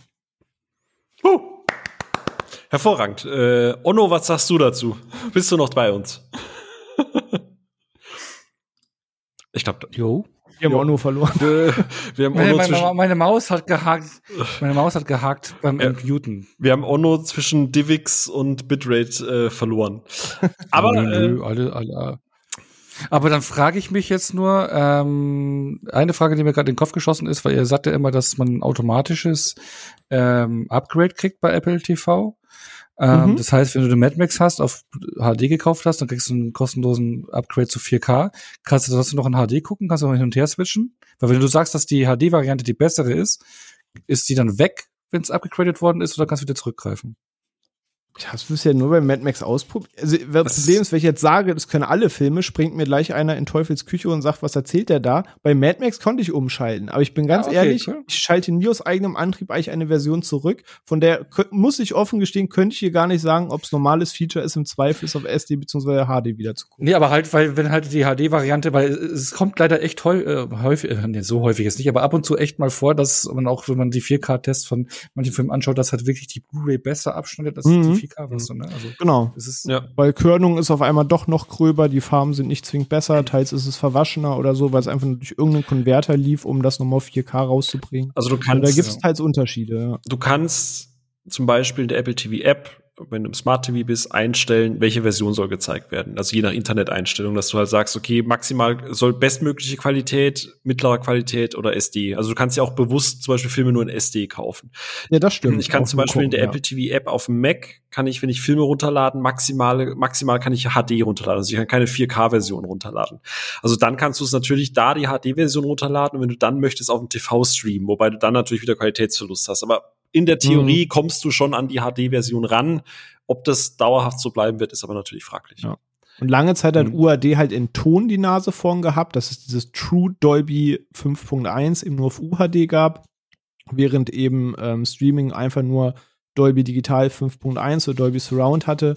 Aber jetzt, seit es auch seit diesem oder letztem Jahr Dolby Atmos Upgrades gibt, ist halt auch dieses Tonargument jetzt weg, weil Ton hat wirklich UAD einige Jahre jetzt die Nase voraus gehabt, aber das ist jetzt halt auch even seit diesem Jahr. Ja. Hm. Gegensatz. Aber ich muss, hm?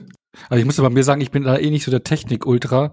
Äh, also ich würde da, glaube ich, keine großen Unterschiede. Also ich tue bei, bei Ton tue ich mir echt schwer. Da, tontechnisch bin ich echt kaputt. Ja, Keine wer, Ahnung, ob man. Wer in einem Mietshaus kann das vor allem 100% ausreizen. Ja. Also genau, halt genau das, genau das. Und ich glaube, die vielen Festivals haben auch mal einen Gehörklang irgendwie geschädigt, keine Ahnung. Aber äh, ich merke, dass ich da keine, auch im Kino, keine, ich, ich, ich, ich höre manche Sachen irgendwie nicht so raus, weil ich sage, oh, höre ich nicht. Ja. Und beim Bild, also ich, also wenn man auch, ich bin dann nicht so der Hardcore-Technik-Ultra, sondern ich denke mir immer so, okay, es gibt die neueste Technologie, nutze ich, ich sehe den Unterschied zwischen HD und 4K, ne? Oder UHD. Aber ob es jetzt zum Beispiel und wir haben halt Eben. Aber ich glaube, wir können vom Fazit sagen, du hast ja gesagt, es ist eigentlich, äh, ich muss jetzt auch nicht, dass das heute so eskaliert, äh, sonst hätte man René hier noch mal, du hattest heute Mittag, hatten wir es kurz davon, zum Beispiel Apple TV, wenn man einen Film aufs Apple TV runterlädt und dann streamt, hast du noch mal eine andere Übertragungs- und Bitrate, wie wenn du es direkt über den Smart TV streamst, aber da kommen ja dann auch unterschiedliche Codecs zum Einsatz. Da ist dann dieses Codec, dass der Fernseher selbst noch mal was zur Verarbeitung dazu tut, was sonst der Apple TV im, im Stream machen müsste, weshalb da auch noch mal andere Zahlen rauskommen, mhm. aber mit einem gleichen Ergebnis, genau. Genau. Okay wie gesagt, man, das ist ein Rabbit Hole. Du hast den Kanal genannt. Ich glaube, dich kann man auch gerne bei uns. Wir haben ja extra eine Technikecke auf dem Discord. Da kann man ja. dich auch gerne noch mal konsultieren, äh, wenn, wenn, wenn man da tiefer reingehen möchte. Jetzt einfach mal in die Runde gefragt, so mit Blick auf das, was ich vorhin gesagt habe mit der Statistik, diese 30 Prozent Haushalte in der Theorie. Äh, René, was er gerade an Technik gesagt hat, was die Unterschiede und so weiter angeht, so auf der Oberfläche. Wie relevant, Ono, denkst du, ist diese ganze Qualitätsdiskussion im Kontext dieser Qualitätsdiskussion selber und wie viele Menschen effektiv das so aus. Ne? Ja, wie viele Menschen effektiv betrifft das, die sich mit 300-facher oder mit 300-fachem Zoom. Das ist eine, das ist eine Nische. Das ist, also ich habe es ja vorhin schon gesagt, dass die UHD Discs schon eine Nische sind und ich glaube das ganze Thema. Es gibt immer äh, äh, die die Vorreiter und die technischen äh, Füchse, die gab es schon immer. Äh, gab es in den 90er den, die größten und ersten Fernseher und VHS. Ich meine, die gibt's immer. Die, äh, die nennt man sie äh, Early Adapter, ne? Genau, ähm, richtig. Die, die hast du, die hast du immer. kaufen für 4000 Euro, was? genau, genau, genau. Ja, äh, mein, mein Onkel war so früher drauf. Wenn er mal irgendwie Dings Geld hatte, dann hat er sich immer 10.000 Mark das neueste Ding gekauft oder so. Fernseher, ne? Äh, war wichtig. Aber äh, solche Leute gibt's, die da auch technisch voll drin sind, Soundsysteme, pipapo, ausloten und, ne? Aber das ist halt Nische, ne? Das, das äh, so, wo, falls du die Frage noch aufkommen lassen willst, wo sich, glaube ich, auch für mich der physische Markt hin entwickeln wird. Aber der Masse ist es egal. Deswegen, wir hatten es ja vorhin auch mit dem DVD. Du musst überlegen, wir haben fucking 2022. Die DVD gibt es seit über 20 Jahren. Und die ist immer noch das dominante Medium. Das, das, das sagt doch schon alles. Wir haben 2022. Nee, ja, aber das sagt doch einfach ah, alles. Wie viele Leute das eigentlich scheißegal. Ich das schon. Ja. Achso, nee, überhaupt nicht. Nee, äh, aber äh, da merkst du halt einfach, dass das viele Leute einfach nicht interessiert. Die wollen einfach ja. einen Film gucken am Laptop und sowas. Das sind dann ein paar Prozent der Nutzerinnen in, in Deutschland oder auf der Welt, keine Ahnung, das sind ein paar wenige Prozent. Aber der Rest, die wollen einen aktuellen Fernseher, Netflix anmachen, dass das läuft. Das ist ja. Wichtig für viele. Ich glaube, das Fazit, was ich so ein bisschen auch zu dem mitgeben würde, bevor wir jetzt dann wirklich zum Ende kommen, zum letzten Block quasi, ähm, gerade mit dem, was René gesagt hat, falls ihr da draußen irgendwie, irgendwie unsicher seid, welches ist jetzt, keine Ahnung, bin ich jetzt irgendwie ein schlechterer Filmfan, ob ich jetzt, äh, wenn ich jetzt einen Film digital kaufe, muss ich die UHD zwingend kaufen. René hat gerade gesagt, es gibt unendlich viele Faktoren, die Einfluss darauf haben, äh, eure Internetgeschwindigkeit, euer Player, euer Fernseher, eure Einstellung, mhm. Konfiguration.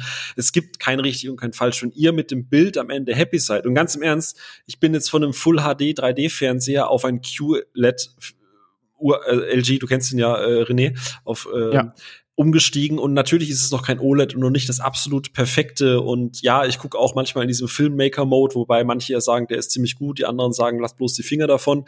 Also fragt zehn Leute, zehn Leute sagen den anderen Meinung. Der eine will es richtig leuchtend kräftig haben, der andere will realistische Farben, der andere mag es matt. Genau. Also allein ich, da fängt schon an Sehgewohnheit. Was ist das perfekte Bild für den? Genau. Da kannst du drei Stunden Diskussionen genau. drüber führen. Ich habe halt QLED mit brighteren Farben, aber ich nutze diesen Filmmaker-Modus, der halt eher die, die Farben ja eher dämpft gedämpft, damit es so ein bisschen ja, Kinolook ja. ist. Äh, ich mag das tatsächlich ganz gerne, aber ja, wenn ich Tron Legacy gucke, dann drehe ich halt auch alles voll auf, weil ich will, dass mir das Ding die Netzhaut Das muss leuchten. Das muss leuchten. so, ähm, wenn ihr, wenn ihr happy damit seid, dann, dann, dann lasst euch nicht irgendwie reinreden, dass irgendwas die schlechte oder bessere Qualität ist. Es gibt für das normale Auge und nicht für den absoluten Hardcore-Puristen-Cineasten, der sich jede Blu-ray im Standbild 30-fach vergrößert und ausdruckt, gibt's Stand heute nicht mehr den krassen Unterschied wie noch vor fünf Jahren. Hast du ja auch gesagt, da waren die Anbieter halt auch einfach noch nicht so weit. Da gab es diese ganzen technischen Codec-Geschichten und so weiter noch nicht. Korrekt. So, alles klar. Ich würde jetzt dann einfach mal so zum Abschluss so als kleinen Rausschmeißer einfach so sagen, wir haben es jetzt halt vorhin schon gesagt gehabt, der, der, der Onno, ne, der, der sammelt gerne physisch. ähm, die User-Meinung, die haben wir soweit auch durchgemacht. René, du bist digital unterwegs. Ähm, aber gibt's auch so Punkte, wo du hin und wieder zugeben musst, verdammt, okay, wäre ich jetzt dann nicht so ein Prinzipienreiter, da hätte ich jetzt dann irgendwie doch schon mal noch mal zugeschlagen, irgendwie bei irgendeiner Edition. Keine Ahnung, wenn jetzt dann, wie gesagt, Herr der Ringe mit so einem halbechten Ballrock da irgendwie rauskommt, ist das schon ja. mal so schwach, oder? Ja, da sagst du es gerade. Man sagt immer so schön, das Auge ist mit und natürlich, ähm, in Summe sage ich mir, mir geht es um den Film an sich. Wenn ich noch 800 Postkarten davon habe, wird der Film nicht besser oder schlechter. Aber ich habe ja auch gesammelt und es geht auch manchmal um Deko oder im Inneneinrichtung. Klar, es gibt Editionen, die wirklich hübsch sind. Ich habe früher Steelbooks gesammelt, jetzt gibt's Mediabooks mit richtig geilen Covern. Es gibt so extra IMAX-Cover oder sowas mit diesem Kinoprint. Es gibt schon geile Editionen, wo du sagst, ja, das ist cool, wenn du den Platz hast, das wirken zu lassen. Schönes Regal überm TV, in der Vitrine, keine Ahnung. Oder es ist dein Lieblingsfilm und da gibt es eine coole Boxaufbereitung mit einer zusätzlichen Disk und Postmaterial. Ja, das ist geil. ohne Frage. Ne, ich habe ja auch so manche Anime-Box dann noch, wo ich sage, ja, das ist cool, da kommt Oder eine WoW-Ausstaffierung. oder, oder das, genau. Deswegen, klar, da, da gibt es auch immer noch den visuellen Teil, dass du sagst, das, das ist nice. Wenn es nicht nur eine Massenware ist, das heißt, Hauptsache ich habe 7000 stehen, sondern dass da so 20 richtig geile Sachen stehen, die auch was bedeuten, das ist cool, natürlich. Ich muss gestehen, auch für mich jetzt halt als jemand, der nicht ganz neutral ist, habe ich so die Tendenz, dass wir äh, schon eher pro-lastig sind, was, was das Thema digital und so angeht. Aber äh, René, es ist ja nicht alles Gold, was glänzt. Wir haben auch schon, wenn wir uns mal privat unterhalten haben, durchaus mal gekotzt, weil bei iTunes eben halt doch nicht alles so geil ist, wie es ist. Hast nee, du, gibt's auch Stolpersteine. Genau. Klar. Hast du vielleicht einfach für Leute, die jetzt halt noch hin und her entschlossen sind oder sagen, hey, ich habe jetzt bisher irgendwie bei Emma, also wie gesagt, es gibt tausende Stores. Ich habe es vorhin schon gesagt, bei Amazon, du hast auch gesagt, ich glaube, Amazon, wenn du da kaufst, Qualität ist gut, ist fein. Ist sehr equal to, zu iTunes inzwischen. Genau. Was halt Amazon zum Beispiel nicht bietet, sind so Sachen wie diese iTunes-Extras. Also, dass du die ganzen genau. Blu-ray-Extras, Making-ofs und so glaube, weiter mit dabei hast. Ich, da habe ich jetzt nicht gelesen, Dolby Atmos glaube ich auch noch nicht. Ich glaube, nur bildtechnisch sind sie gleich auf. Ich weiß gerade nicht ganz, wie es beim Ton ist, aber zumindest bildtechnisch ist das inzwischen auf einem genau. Level. Aber du sammelst ja jetzt halt 99,9% bei iTunes. Ja. Vorteile haben wir alle schon genannt. Du kriegst diese kostenlose 4K-Upgrades, du hast iTunes Extras mit dabei, du hast immer coole Sales und gute Preise. Was sind denn so, wenn du sagst, ey, wenn ihr, wenn ihr da draußen mal bei iTunes Filme kaufen wollt und es mal testen wollt, worauf müsst ihr achten? Was ist so wirklich richtiger Fuck-up, wo du sagst, oh, Mann, Apple. zwei Sachen. Zum einen ein Punkt, den du, glaube ich, noch öfter ansprichst als ich, aber er stört mich deswegen nicht minder, ist das Thema UI. Es muss bei mir alles sehr clean sein, sehr intuitiv, das muss Sinn machen. Und wenn dann Too Fast to Furious vor The Fast to Furious ist, weil ja zwei in der Symbolik vor T kommt, also ist der zweite Teil vor dem ersten, ähm, oder irgendein Film hat plötzlich ein W und damit taucht er in meiner Sammlung beim Blättern 600 Einträge später auf als der eigentlich erste Teil. Das sind so Sachen, wo ich mir denke, ey, äh, lass mir selbst die Sortierung. Da hast du von festgestellt, da tut sich langsam was. Ähm, zumindest schon mal auf einigen Plattformen, wo man in die Mediathek gucken kann. Ähm, von daher will ich nicht aufgeben, aber das ist ein Fuck-up. So an diesem UI kann man noch arbeiten. So wie die Filme dargestellt werden, ist schön, aber die Sortierung ist teilweise echt Pain in the Ass. Genauso, wenn ein Film die, die achte neue Edition bekommt, wird dann das Cover geändert für eine neue Gesamtbox. Aber vielleicht ist ein Spin-off in dieser Box nicht drin. Dann hat der eine Film wieder ein anderes Cover als die anderen acht Filme. Ähm, du kannst die Cover da, halt nicht austauschen. Früher ging genau, das du mal, kannst, jetzt nicht. Genau. Also, dass du musst diesen Look dann auch so hinnehmen. Vielleicht füllt er manchmal auch gar nicht das, das komplette Bild im richtigen Format aus. Ähm, es gibt einfach, was diese kleine Optik, so diese kleinen Leckerbissen angeht. Da gibt es Stolpersteine, wo du denkst, ey, das, das muss nicht sein. So, das, das könnte besser sein. Das ist jetzt für mich nicht kriegsentscheidend, aber beim Durchscrollen ärgere ich mich schon. Das ist vielleicht Jammern auf hohem Niveau, aber das, das sind Stolpersteine. Ja. Und das andere Thema ist eben dieses, äh, eine Firma wie Warner kann sagen, nee, wir wollen nicht unseren Film als Upgrade anbieten, wir stellen den noch mal als neue Version rein. Und dadurch entsteht dann auch wieder so eine Unübersicht aus, ach so, bei dem kriegst jetzt nicht, wieso, weshalb. Ähm, nicht jeder liest sich ein und sagt, ach so, bei Warner geht das nicht. Ähm, das ist auch so ein Fuck-up, der, der müsste nicht sein. Das, das Spielchen treibt bisher nur Warner und ich hoffe, dabei bleibt es ah, auch. Ah, Sony auch. Thema äh, äh, Homecoming. Die haben äh, Spider-Man Home, äh, nee, warte, stopp, wie hieß der letzte? No Way Home. Der letzte hieß No Way. Home, haben den Film released für irgendwie 22 Euro und glaub zwei Wochen später haben sie die No Way Home Extended Edition runter. Und jeder, jede andere Firma außer Warner würde halt einfach sagen, das ist halt ein iTunes Extra, du kannst das auswählen. Also es gibt's auch, dass du auswählen kannst, möchtest du die normale oder den Extended Cut gucken. Zum Beispiel bei Herr der Ringe geht das. Und hier haben sie es nochmal für 22 Euro als komplett eigener Film eingestellt. Ja, also das ist fuck up, ne? Ich sage, das sind Situationen, über die ich bisher nicht häufig gestolpert bin, aber genau das halt scheiße. Ja. Brauchen wir nicht drum reden. Plus, du hast halt auch den, das Problem, äh, du hast gerade schon gesagt, wer denkt, dass es die, äh, haptisch bei Herr der Ringe ein riesiges Konglomerat aus unterschiedlichen Editionen gibt, die gibt's auch digital. Teilweise werden die dann doppelt und dreifach angezeigt im Store, aber die eine ist dann plötzlich nicht mehr kaufbar, die andere hat ein anderes Cover, beim anderen sind extra, also ne, das ist ein kleiner Bruchteil, aber es nervt umso mehr, wenn man dann vor diesem Problem steht. Ähm, das ist, da kann ich komplett unterschreiben, was du gerade gesagt hast. Aber das, das sollte man sich auf jeden Fall bewusst sein. Es gibt, auch wenn es Apple ist, nicht diese perfekte, wunderschöne äh, Bibliothek, die man sich selber zusammensortieren kann, sondern man ist leider bei der Darstellung und bei der Handhabung und bei der Distribution. Ist auch einfach mal was Kacke. Ja, da ist auch einfach mal wirklich was Scheiße und da, da kann man sich durchaus auch ärgern. Genau. Wie gesagt, was die digitalen Vorteile angeht, da haben wir jetzt schon lang und breit genug drüber gesprochen gehabt. Es gibt durchaus Vorteile, gerade was diese Upgrades angeht, was das digitale Nachbessern angeht, was aber natürlich auch ein Nachteil sein kann. Thema Disney, der dann halt irgendwie mal Szenen alterniert. Ähm, jetzt mal, hat René gerade gesprochen, Onno mal zu dir gesagt, du hast in letzter Zeit hin und wieder mal zu digital zugeschlagen, was ich, seit ich dich kenne, zumindest mal als kleinen Teilerfolg sehe oder als kleines Teilöffnung diesem, diesem, dieser Medienart entgegen oder gegenüber. Denkst du, dass sich das bei dir nachhaltig noch weiter verändern wird, was das Kaufen von Digitalen angeht? Ich meine, klar, du wirst im haptischen nie ganz abschwören, aber ne, man fängt klein an. Das ist wie so, habe ich ja letztes Mal schon gesagt, wie beim Dealer am Frankfurter Hauptbahnhof. Erst gibt's die kleinen Mengen und irgendwann brauchst du dann die, die guten Dosen.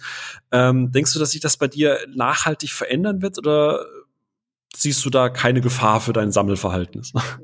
Keine, gro also keine, keine große Gefahr und ich glaube auch nicht, dass es so die große Regel ist. Es ist halt so, ähm, ich glaube, vor ein paar Tagen habe ich jetzt Best of the Best gekauft, äh, in Deutschland als Karate Tiger 4 auch äh, betitelt, also Best of the Best. Äh, den gibt's nur auf DVD, äh, aber auch nur gebraucht. Äh, hab da immer mal rumgeguckt und es gab's den halt für 3,99 in HD. Und dann dachte ich, ja gut, dann schleiche gleich zu, bevor ich ihn irgendwo gebraucht auf DVD kaufe oder äh, nackte Kanone. Ich habe die DVD-Box unten, mhm, mhm, gab's die, gab's die Box jetzt, also ich habe sie im Regal stehen, die DVD-Box, auch eine schöne harte Box. Und ich fand die neue, äh, das war mit einem Schuber mit mehreren Dings drin. Emirates, die Box ganz schön. Emirates, genau. Und jetzt gibt's das alles in einer, einer Emirate irgendwie, äh, also eine ganz unschöne Box auf Blu-ray. Und dann gab's jetzt für einen Zehner alle drei Teile als HD-Ding. Da dachte ich, okay, ich habe die Box ja trotzdem im Regal und guck halt dann an HD so. Ne? Also das sind immer eher so so spezielle Momente oder teilweise sind es auch Filme gewesen, die in Deutschland nie digital äh, physisch released worden sind. Gibt's ja auch wie Eighth Grade, was ich vorhin gesagt hatte, der ist bis dato noch nicht physisch released worden in Deutschland. Wird es wahrscheinlich nie bekommen oder High Life die ich digital gekauft hatte. Also sind das schon eher Sachen, oder manchmal die out of print sind, nur, nur teuer zu kriegen und mal im Angebot waren, dann äh, schlage ich halt mal zu, damit ich die überhaupt sehen kann erstmal. Ähm, genau, das sind meistens eher so spezielle Fälle, sage ich mal so. Also Wobei, was sich am Ende überzeugt, ist a äh, ein, ein gutes Upgrade bei beim ja. ne, also ein gutes optisches Upgrade einfach ähm, und halt auch Thema Verfügbarkeit. Was übrigens auch selten genau. ist, ne, dass genau. man digital was verfügbar hat, was haptisch nicht verfügbar ist, weil wenn ich mal an Chris denke von Devils and Demons oder gerade aus diesem Horrorbereich, gerade Horror ist genau, ja wahnsinnig schwer digital zu bekommen, ne? Das ist ja auch ein genau, Nachteil. Genau, da, genau, äh, vor allem uncut, klar. Deswegen wirst du im Horrorbereich immer äh, auf, auf eine physische Filmsammlung aufbauen müssen, weil du äh, alleine durch die ganze FSK-Geschichte und sonst irgendwas, da gibt's halt, kriegst halt viele Sachen einfach, wirst du nie im Streaming kriegen. Ähm, aber du hast auch hier und da mal ähm, Sachen, die halt dann, dies gab's mal physisch, aber sind halt dann out of print oder sowas, ne? Ja, das äh, und die kriegst du dann, so. Ähm, genau, ja, aber die kriegst du halt dann auch ähm, äh, jetzt physisch nur klar irgendwo gebraucht her, dann überteuert oder sowas. Und wenn sie dann für 3,99, 4,99 digital geben, dann denke ich mir so, cool, dann kaufe ich es mal digital und wenn eine, eine schöne Edition von dem mal rauskommt, dann kann man es immer noch in Regal stellen, falls dann irgendwann doch mal äh, was erscheint. Möchtest Aber du etwa sagen, dass man Filme haptisch sammeln kann und trotzdem sich für digital öffnen kann? Oh no. Du schlägst vielleicht eine ja, Brücke. Die, die, die, ja, eine Brücke. Ja, ja, jetzt habe ich so 20 Filme ungefähr digital, würde ich jetzt mal schätzen. Die Jackass äh, Dings äh, Collection habe ich mir letztens äh, auch auf iTunes gegönnt, wo er die empfohlen hatte. Glaube ich, die war auch recht günstig. Da habe ich den ersten Teil, den ersten Film nur auf DVD. Aber da hatte ich jetzt auch nicht die Muße, das alles irgendwie, weil ich habe auch geguckt, was die Dinger einzeln kosten. Dann gibt's ja die, weil das ist ja eh recht komplex bei dieser Collection. Du hast ja diese Hauptteile, eins, zwei, drei, vier, und dann gibt's noch diese zweieinhalb, dreieinhalb, viereinhalb oder sowas. Und das kriegst du alles irgendwie physisch nicht oder ich habe mich nicht genau, vielleicht gibt's, vielleicht sind die da mit dabei bei den Discs. Also ich habe mich nicht umfassend damit jetzt beschäftigt, aber alleine, wenn ich die Disc alleine kaufen würde, wäre es 50 Euro oder so. Und dann war die, glaube ich, jetzt für 15 Euro drin, irgendwie alle mit diesen halben Teilen da. Äh, dann dachte ich, ja gut, dann den ersten Teil hast du jetzt für die Sammlung auf DVD und den Rest äh, mir geht's nur darum, den mal zu gucken und ähm, dann passt es schon. Also es ist eher so die Gelegung, äh, äh, Gelegenheiten, aber mittlerweile vielleicht auch so die Abwägungen, äh, brauche ich da die komplette Reihe digital, wenn es so ist, mal nur mal zum Gucken. Also es ist äquivalent eigentlich zum Laien. René, bist du ein bisschen ja. stolz auf Ono? Ja, schon ein bisschen. Das, äh, ist dein guter Einfluss, glaube ich. also so physisch. Ne, ich meine, und ich wollte es ja eh, ein Punkt, der auch noch da ist, ist halt, äh, was wir ja auch von Jahr, ist es dann wahrscheinlich bald her, wo wir unsere ähm, Pile of Shame Folge hatten. Ich will auch bewusst den Kauf reduzieren. Ich hatte Phasen, da war es echt heftig und ich habe es halt auch eben gemerkt, wie ich mich unter Druck gesetzt habe, diesen ganzen Kram auch zu gucken. Ne? Und ähm, es tut gut, wenn ich jetzt weniger kauf und auch was davon weggucke, dass dann der, der Backlog zum Gucken schrumpft, das tut gut. Und wenn ich da exzessiv viel kaufe, dann wird es nur schwerer. Und ähm, deswegen, ich will es auch etwas einschränken und spezialisi mhm. äh, spezialisieren, aber es auch nicht umschiften ins äh, digitale Käufe, sondern vielleicht auch eher zu sagen, ja gut, mir langst dann auch dann manche Filme, klar sehe ich vorab im Kino oder vielleicht, ich finde es mit den Laien eigentlich ja ganz gut, weil viele Sachen sind auch dabei, die du mal gucken willst oder warten, bis sie so im Streamingdienst sind. Ja, klingt doch gut. Ansonsten, ähm, wie gesagt, ich habe ich es gerade eben kurz reingedroppt, aber ein Punkt, den ich der der sag ich mal Anti-Streaming-Fraktion oder der Kritik den Leuten, die etwas kritisch gegenüber sind, zugeben muss. Aber das betrifft aktuell fast ausschließlich Streaming-Plattformen, ist halt das Thema, dass Streaming-Plattformen natürlich Filme und Serien und so weiter alternieren können, also dass die irgendwas verändern können, nachträglich. Ähm, ich habe es jetzt noch nicht gehabt, dass ich einen Film oder eine Serie gekauft habe, wo irgendwas äh, nachträglich sich verändert hat. Ähm, aber wie gesagt, gerade bei Disney und so, wenn dann halt irgendwie bei alten Zeichentrickfilmen irgendwie Szenen nachbearbeitet werden oder irgendwie Haare digital verlängert werden, was dann super schlecht aussieht und so. Da muss ich gestehen, sollte, also würde ich jetzt halt wissen, dass, keine Ahnung, ich äh, habe Starship Troopers gekauft und nachträglich würde bei Starship Troopers irgendwie digital zensiert werden oder es werden Stellen rausgeschnitten, dann wäre ich halt auch abgefuckt. Ist jetzt bisher aus meinem Wissensstand heraus noch nicht passiert bei Kauffilmen, Kaufobjekten.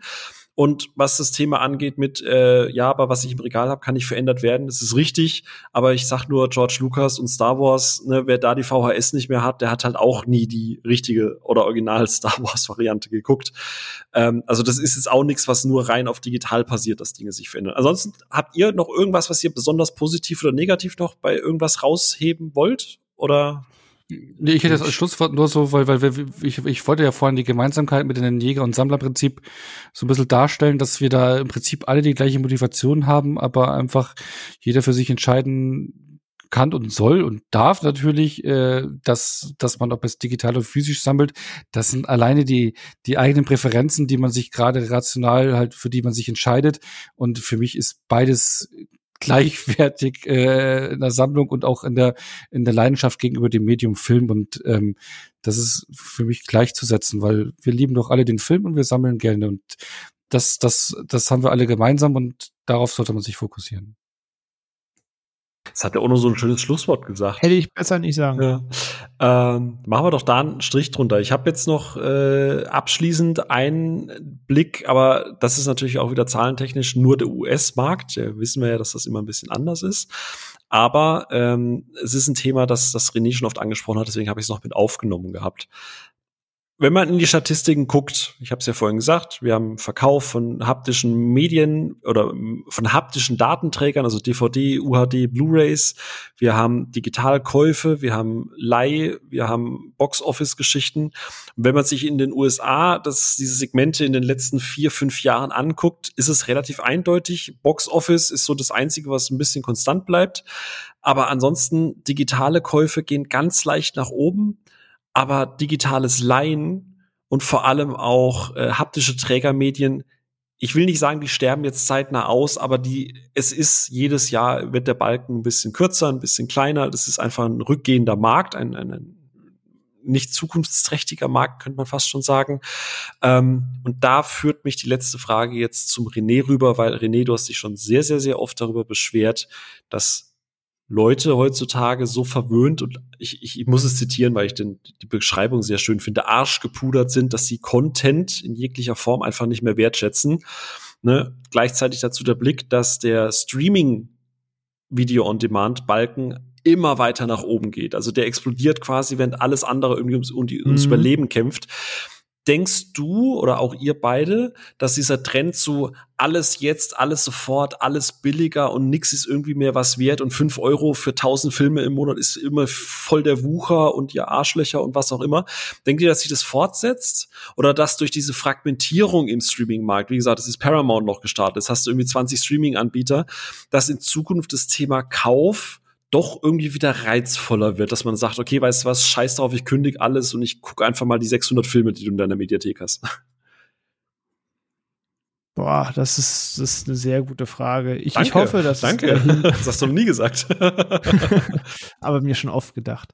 Ähm, oh. ich, ich hoffe, dass äh, der Kauf insofern reizvoll wird, dass man sich schon bewusst dazu entscheidet und jetzt nicht einfach, ich muss das irgendwie alles mitnehmen und das ist jetzt einfach ein Massenmarkt.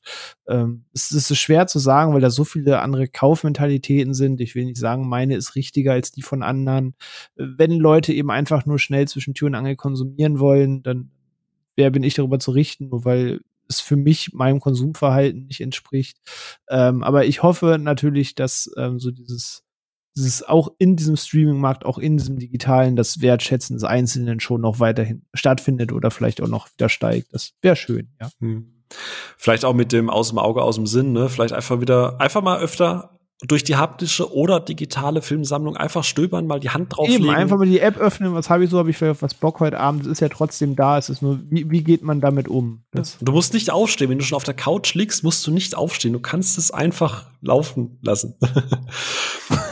Also, ne, ah, okay, ja, gut. Das, ja, okay, Ono, schnell rette die Situation. Wie denkst du, dass das wird? Denkst du, dass der, der, der Kauf, egal ob digital oder physisch, vielleicht doch nochmal ein Comeback erlebt und dass der Streaming-Markt sich selber ein bisschen wieder stutzt? Nee, ich glaube, ich glaube, dass der Kauf stetig zurückgehen wird, auch der digitale. Also ich denke mal, okay, du hast jetzt gerade gesagt, dass der Anteil vom digitalen Kauf oder dass das zunimmt, aber ich tippe mal, dass es eher im Verhältnis ist. Im ganz, ganz kleinen Kauf zum Verhältnis. Zum, ganz klein, genau, zum, zum physischen Kauf vielleicht oder auch zur Laie, dass das ein Paket ist. Aber ich glaube, dass in Zukunft sich alles immer mehr Richtung Streaming-Plattformen äh, überschiften wird, weil wir reden ja immer, immer noch über Massenmedium, Massenmarkt und wieso sollen Leute jetzt sich eine Blu-ray oder weil, äh, also ich habe mal mit einem, ähm, Entschuldigung, wenn ich noch mal ganz kurz aushole, aber mit einem Verkäufer bei Müller geredet. Ne? Also Müller im Tal in München war ich ja früher wirklich sehr häufig, habe da eingekauft, mit den Verkäufer immer geschnackt und sonst irgendwas, immer gute Gespräche. Die hat eine Riesenabteilung und die schrumpft halbjährlich schrumpft, wird die immer kleiner. Ich habe mit denen auch mal geredet, er hat gemeint so, was wegfällt, er gemeint so die, die, die Special Interest oder sowas wie du jetzt oder sowas, die sie Mediabox und C-Box holen, die kommen immer noch. Die Stammkunden sind immer noch da. Was wegfällt, sind die Leute, die früher äh, für irgendwas anderes da waren und sich irgendeinen Marvel-Film oder irgendeinen anderen Film mitgenommen haben oder irgendeinen Disney-Film oder irgendeinen Mainstream-Film oder irgendeinen Knüttel de Hupfel-Dings, wie heißen da diese Krimis oder ähm, irgendein Skugelhupfgeschwader. Kugelhofgeschwader oder irgendein Till Schweiger Film. Also die Leute, die sich sowas als DVD oder meistens sogar auf DVD ne, mitnehmen, die fallen weg, hat er gesagt. Die werden immer weniger. Die nehmen, die nehmen sich nichts mehr mit. Warum? Weil die Leute halt, äh, die, die sich früher die letzten zehn Jahre sowas mitgenommen haben, die streamen jetzt nur noch. Weil ja. wir reden immer noch über Massenmedium. Und die Masse rennt zum Streaming. Man muss sich nur um seinen Bekanntenkreis umhören. Die sagen, ja, ich habe einen Netflix-Account, dann kann ich mir alles schauen, was ich will. So, und dann, äh, weil, ich meine, du kommst da, wenn, du mal, wenn man mal wirklich ist, wir sind in der Blase. Wir, wir wollen ja auch, wir gucken die ja auch laufen, gezielt, ja. Genau, nee, nee, aber wir gucken ja gezielt Sachen. Wir wissen, was wir gucken wollen. Wir informieren uns, was rauskommt und wir gehen auf Plattform X oder da. Ich meine, äh, äh, um bestimmte Sachen sehen zu können. Ne? So. Aber wenn du jetzt mal auf die Masse guckst, die jetzt vielleicht nicht so informiert ist, den langt ein Netflix-Account. Theoretisch schlankt es ja auch an den ganzen Content, der da pro Monat rausgeballert wird. Den kannst du eh nicht gucken. Aber wenn du jetzt ein normaler Konsument bist, der sich abends irgendwie eine Serie oder einen Film angucken will, dann langt so ein Account, um sich das anzugucken. Und da shiftet alles drüber hin hin. Die ganze Masse geht dahin. Noch ins Kino und ein, ein, Netflix und vielleicht noch Prime Video und das war's. Ich krieg's mir auch schon mit, mit Kollegen zu reden, den Apple TV irgendwie, was heißt anzureden, aber zu überzeugen, dass es da gute Inhalte gibt. Ja, ich habe ja schon Prime und äh, Netflix. Langt mir ja. Ja, aber es kostet nur fünf Euro. Gut, wurde jetzt erhöht auf sieben Euro, Apple TV Plus, aber da, da sage ich, da kommen zwar weniger Inhalte, aber dafür gute. Aber es ist schwer, da dahingehend zu argumentieren, weil den, den meisten langt ein Account und da shiftet alles hin. Alles, was wir hier besprechen und machen, ist Special Interest, wird, ist Nische und wird nischiger. So, das sind meine Worte für die Zukunft. So. So, wisst ihr mal, ich habe mir jetzt schon die Decke vom Kopf gemacht, weil mit Blick auf die Uhr, der René schabt schon mit den Hufen. Das Add-on ist quasi schon in Greifweite. Ja, ja, ja. ja. Äh, deswegen, ich will noch kurz was vorbereiten. Also ich, ich würde noch stundenlang mit euch weitersprechen, weil ich das Thema sehr gerne mag. Aber äh, ich glaube, Ono hat es zweimal sehr schönes Fazit äh, gezogen. Ja. Lass dich nicht verunsichern von, du musst das, das so und so kaufen und so und so konsumieren. Ähm, es gibt so viele Faktoren und für 99 Prozent der Leute, die, wie Ono gerade aussagt, einfach nur einen Film gucken wollen und sich gar nicht so tief in den Medien beschäftigen, ist es einfach Latte wie Hose, ob es aus dem iTunes Store, ob es aus dem Amazon Store, Sony's, nee, okay, so weit würde ich jetzt nicht gehen. ähm, oder ob sie da irgendwie sich abends eine Blu-ray oder eine UHD reinpfeifen. Hauptsache, sie haben Spaß. Ähm, ich werde es weiterhin so machen. Ich werde äh, digital äh, wachsen und äh, im Regal quasi ausgewählte Filme, die mir was bedeuten, reinstellen mit einer schönen Edition, um die einfach auch zu wertschätzen. Äh, René wird weiterhin digital sammeln. Mal gucken, wann da die 1000 fallen. Ich bin gespannt. Und Ono, äh, ich finde es schön, dass du dich öffnest für physisch. Als ich dich kennengelernt habe, warst du da auch noch ganz anders unterwegs. Ähm, und wer weiß, jetzt sind es 20. Vielleicht das nächste Mal, wenn wir reden, sind es vielleicht schon die ersten 100. 22. Ah, die ersten 100. Wenn die ersten 100 fallen, kannst du dir mal Bescheid geben. Ähm, ansonsten ihr da draußen, vielen, vielen Dank fürs Zuhören. Ähm, danke auch, dass ihr fleißig mitgemacht habt und uns Kommentare geschickt habt, die wir hoffentlich gut möglichst beantworten und mit einarbeiten konnten. Wenn ihr noch Anmerkungen zum Thema habt, ne, ihr wisst, Discord, wir haben extra wieder für diese Episode einen eigenen Kanal, wo ihr euch austauschen könnt mit allen Hörerinnen und Hörern. Und ähm, ja, wie kündigt man jetzt nächste Woche an? Äh, ich glaube, vielleicht einer der bekanntesten Regisseure der Welt also den, ja. also ja, ne, also wir reden nächste Woche endlich mal. Der, diese, der dieses Jahr in Hamburg auf der Dingens war, auf der Marketingmesse. Ja, und der gerade aktuell äh, einen Shitstorm erlebt, weil er es sich erdreistet hat, etwas gegen Marvel zu sagen. Denn Quentin Tarantino hat gesagt, Marvel-Darsteller und Darstellerinnen sind keine Superstars. Frech. Und deswegen wird er jetzt gecancelt von der Marvel-Bubble. Aber das, darüber reden. Ich glaube, das, ich glaub, das kann er sehr gut verschmerzen. Das glaube ich. Ich glaube auch. genau. René ist nächste Woche wieder am Mikrofon. Äh, der ja. hat die tolle Aufgabe, das alles irgendwie in eine Episode zu quetschen, damit wir nicht 20 Stunden drüber reden. Arbeite schon dran, jawohl. Und ja, wir freuen uns drauf. Ich hoffe, ihr euch auch. Und ja, dann sage ich jetzt mal, ne, weiterhin, wenn ihr das hört, bald einen zweiten schönen Advent. Und äh, ja, dann schön mit Ö. Heiter weiter und schön mit Ö.